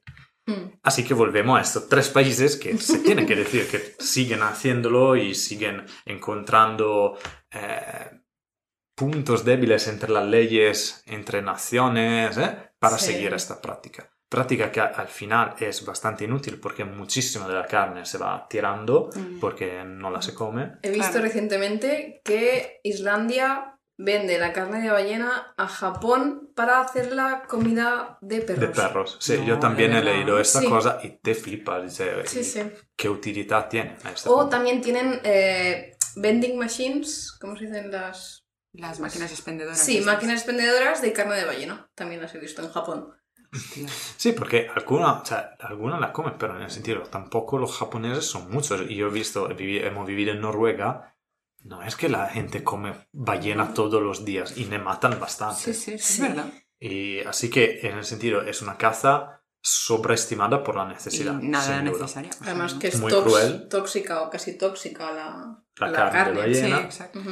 Y, y nada, como decía Laura en principio, cuando me había empezado a preparar el tema estaba contento porque Islandia parecía Sí, que ya. había puesto un freno, pero Pero parece no. Y además acordamos que están también la isla Es Faroe, que Dinamarca donde con- sigue sí. una práctica de caza a la ballena que es aún, yo creo, aún más brutal y más Sí, de de, de las otras, que son los Grinder.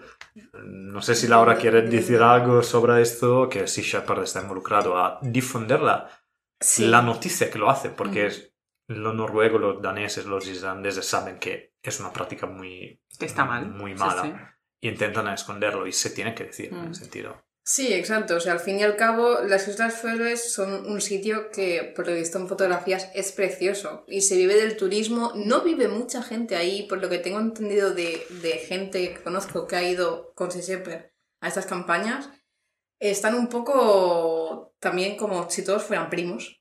Digamos, Ujú. está la sangre ahí un poco Eh, sí. entremezclada. Eh, y no.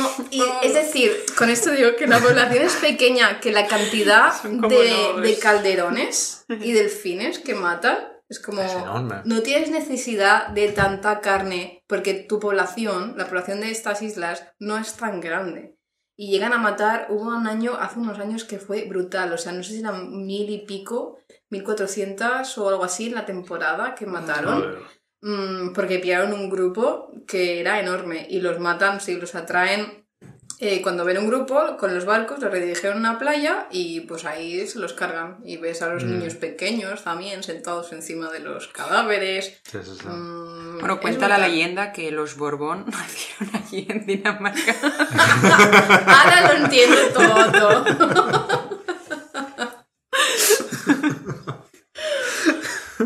Hoy España nos está, no está saliendo bien a este podcast. Pantallas van a bloquear. Sí, sí, sí, hemos perdido todos los followers españoles que eran los únicos que nos escuchaban. Quedamos fuerte en Cataluña, quizá. quizá, porque no hablamos catalán. Ya ves, es verdad, mierda. Tú ya estás. Madre mía, madre, sí, yo acabo. Vale. Bueno, pues me toca a mí el último tema, tampoco va a ser muy feliz, ¿vale? O sea que seguimos un poco con, con la línea y también se ha comentado un poquito, porque Laura ha tomado tanto estos temas que Ay, ya es perdón. No, pero está bien porque has dado la introducción. Laura, quiero abrirte tu propio podcast. Fuera del nuestro, basta ya. Pero si me habéis Sería, invitado. sería un spin-off al final de esa atención. El guardamares. Oye, pues me gusta. el Sería guay, ¿eh? Sería guay. Lo vamos hablando. Ponnos como patrocinadores, ni que sea, ¿sabes? Guardamares, patrocinado por el igual.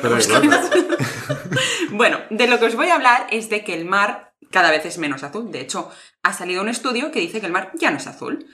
Los océanos están dejando de ser de ese color y se están volviendo literalmente más verdes. Así lo han informado el Centro Nacional de Oceanografía del Reino Unido y el Instituto Tecnológico de Massachusetts. O sea que es real. El color de los océanos de la Tierra. Sí, sí, para No, que, pues para que no pensáis que lo he inventado yo. ¿eh?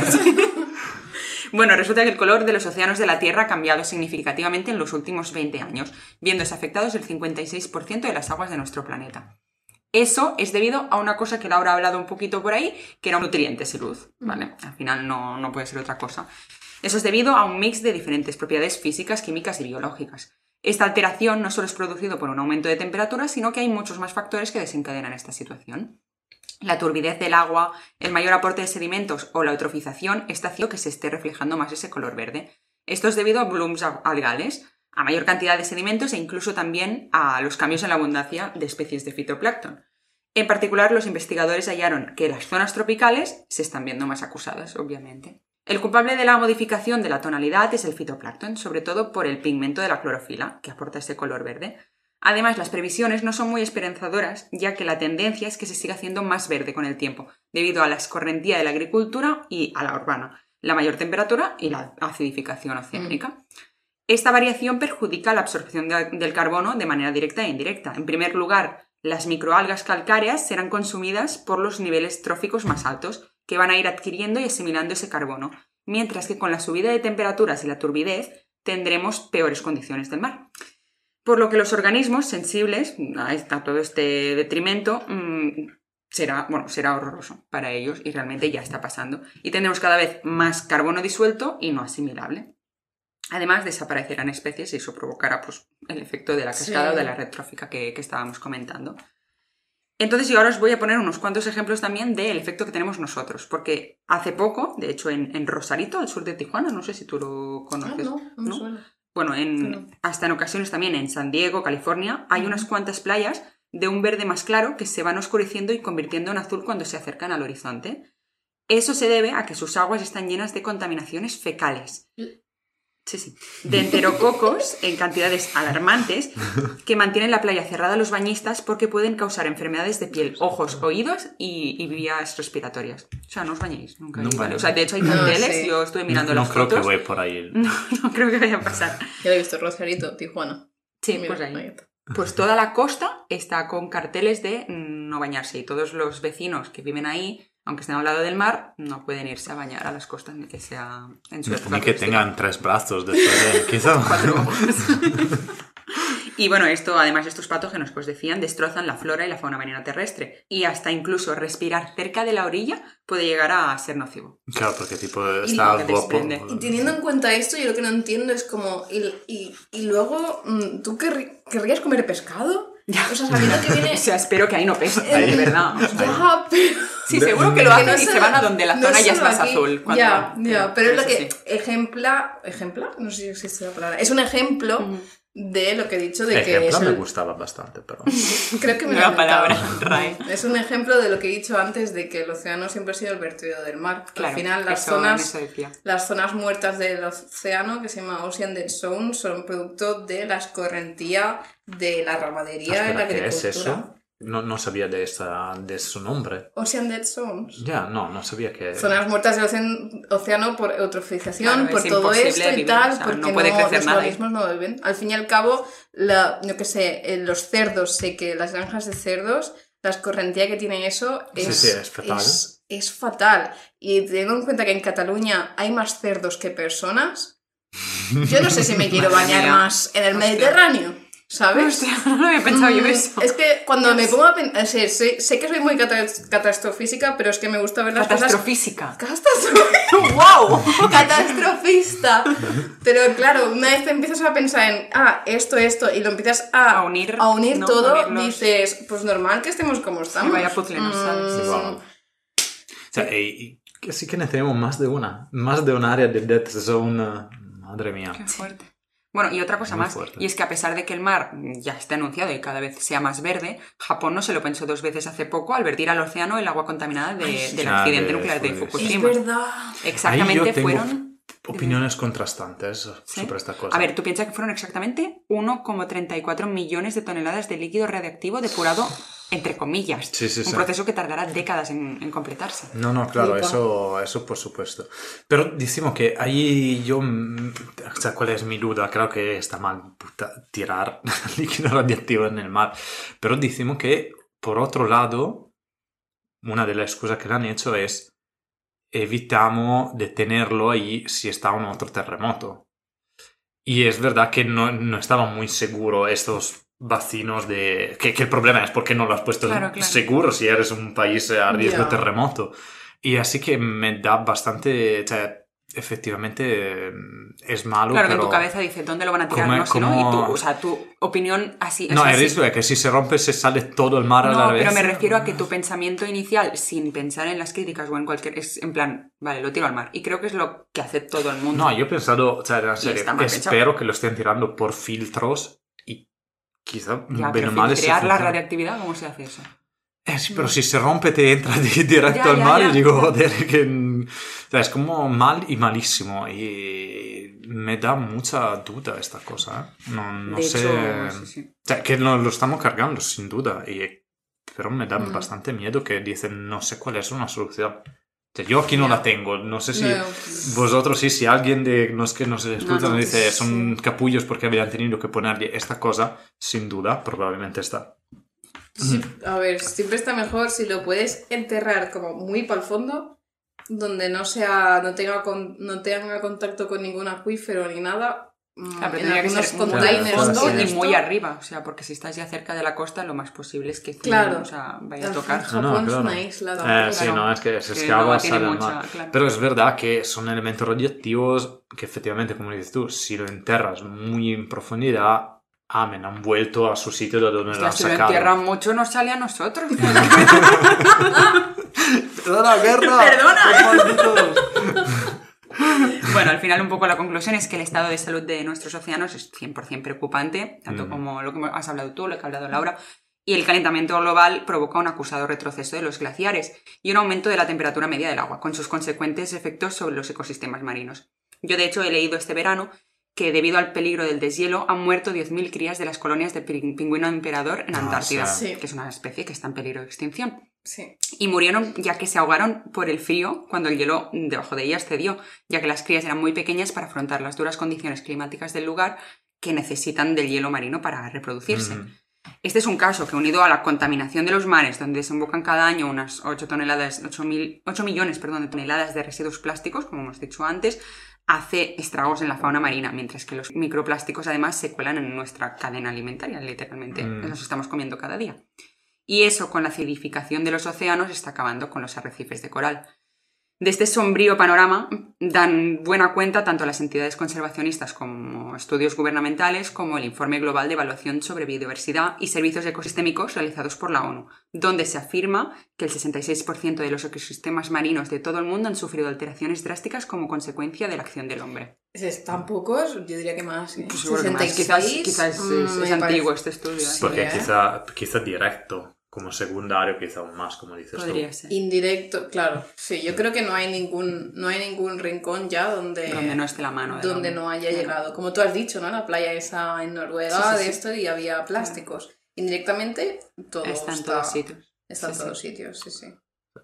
Así que bueno, mi opinión es que compartid, o sea, debéis compartir toda esta información, tanto la que os damos como la que encontráis por, por internet, por donde sea, con vuestros amigos y explicarles qué pueden hacer para ayudar a salvar los mares, que es tan fácil como reducir el uso de plástico y, reciclarlo, intentar hacer un consumo bajo de, de la comida como peces o de, de también... Informarte de dónde informarte, viene, qué estás comiendo y de dónde viene lo que estás comiendo. Y no ¿Cómo solo eso, o sea, también el, el uso que haces de, pues hasta la calefacción que la ponéis en, en invierno, que la ponéis muy alta. O climatizador de verano. Sí, también.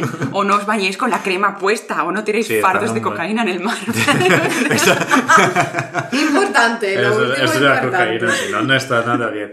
Pero es verdad que eh, sobre todo eso creo que están millardos de cosas y muchas veces es agobiante. Dice, no podemos parar. eh, o sea, el impacto cero no podemos tenerlo. Y mucha gente dice, ah, pero no me puedo ni bañar con la crema, ¿no? Como eh, que dice. Coño, espérate cinco minutos. No, no, claro, pero... Y también hay cremas que ya Exacto. tienes que informarte de qué cremas no son perjudiciales, No, no, porque hay muchas marcas. Exacto, y proprio ahí tiene, viene el título de ese capítulo. Mare Nostrum no es eh, desde lo romano, pero sí que el significado es eso, que el mar es cosa nuestra, es nuestro hogar, hogar primigenio Sí, de la sí, vida, Es de todos. y tenemos que respetarlo e intentarlo de cuidarlo, ¿no? Como dice Laura, Laura Sánchez, porque es difícil, es, eh, que todo se tiraba en el mar, todo seguimos todo tirándolo en el mar. No podemos cargarnos cualquier ecosistema. Ya lo estamos haciendo, pero tenemos que ser concienciosos de lo que estamos haciendo y saberlo. Y es un agobio, sí, es muy un agobio saber todo lo mal que estamos haciendo, pero si no lo sabemos no podemos parar esas malas No hay prácticas. vuelta atrás ahora ya. No, Sí, sí. Ya se que no la tiene, ves. se tiene que enfrentar el problema y no cerrar los ojos o sumergirlo bajo el agua para no ver. Exacto. Literalmente. Sí.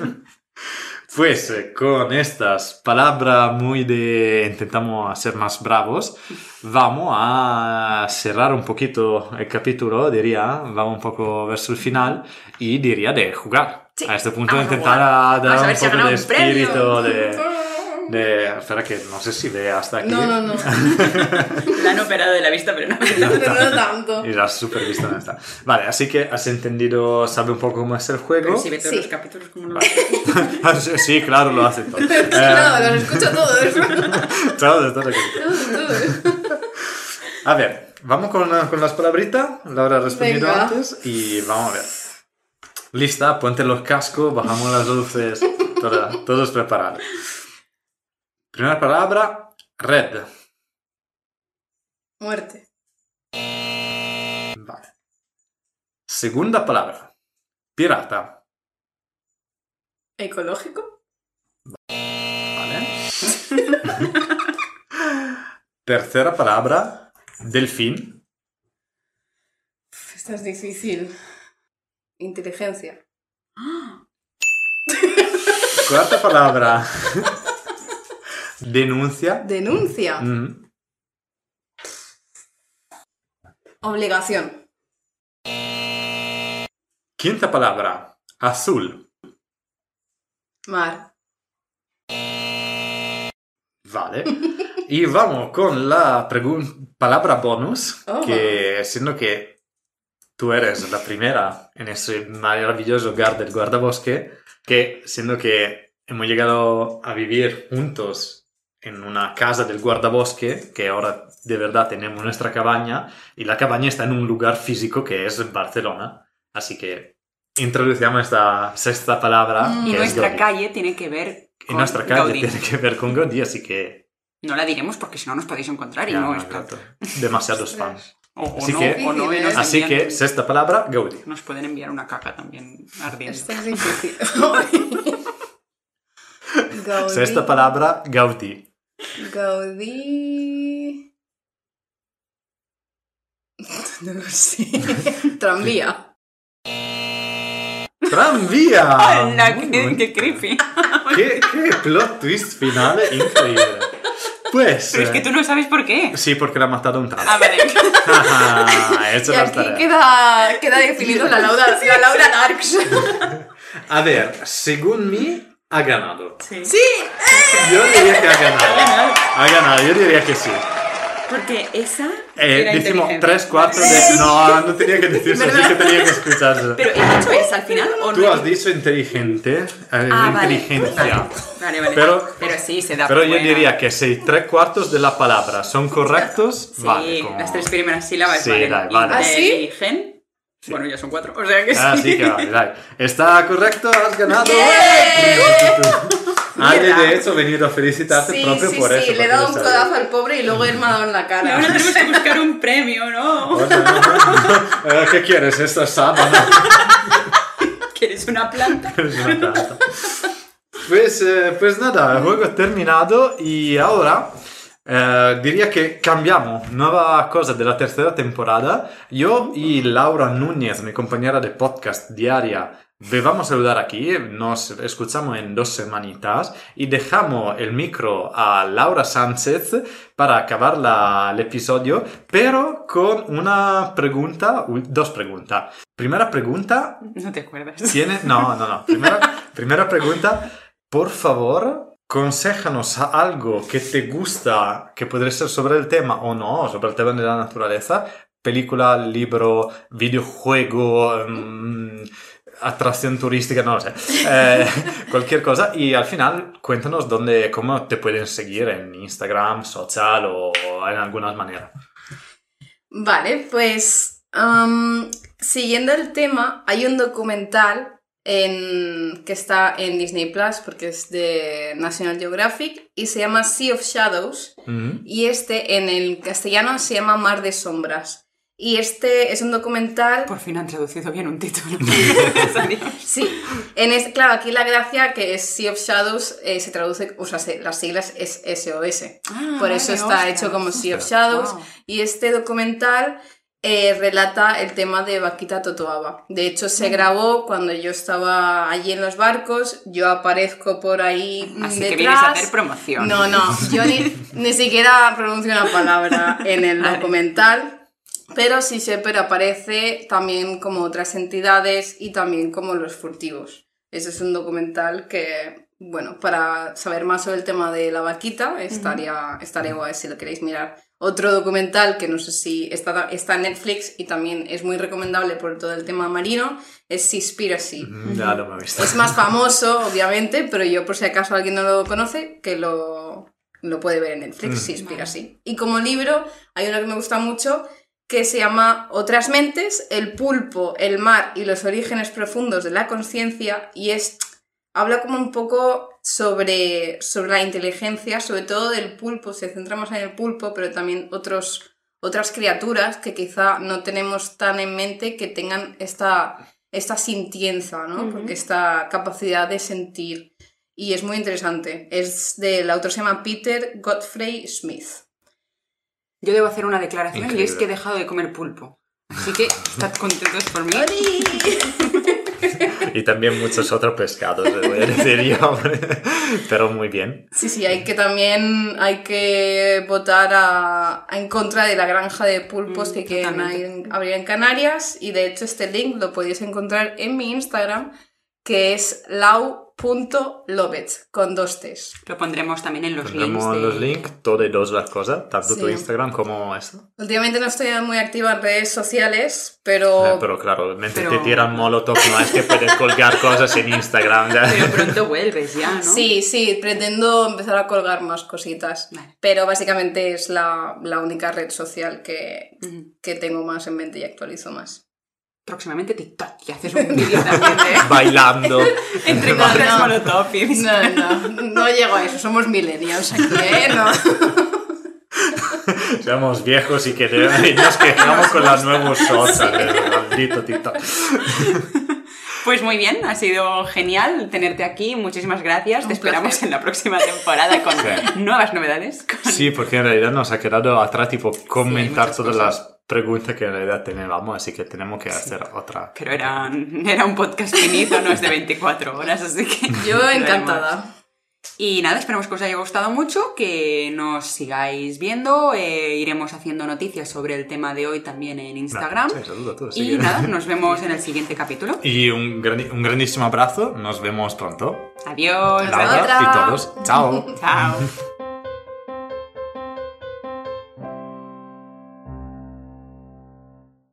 Has escuchado El Guardabosques, un podcast de la red de podcast de ciencia, ecología y medio ambiente Podcastidae. Recuerda que puedes encontrarnos en Spotify, Evox, Apple Podcast y Spreaker. Para más información visita nuestra web elguardabosqueswildpodcast.com y no dudes en dejar un comentario en nuestro perfil de Instagram elguardabosques.wildpodcast. Guárdanos en tu lista para no perderte ningún capítulo y no dudes en compartir tu opinión en las redes o vía lechuza.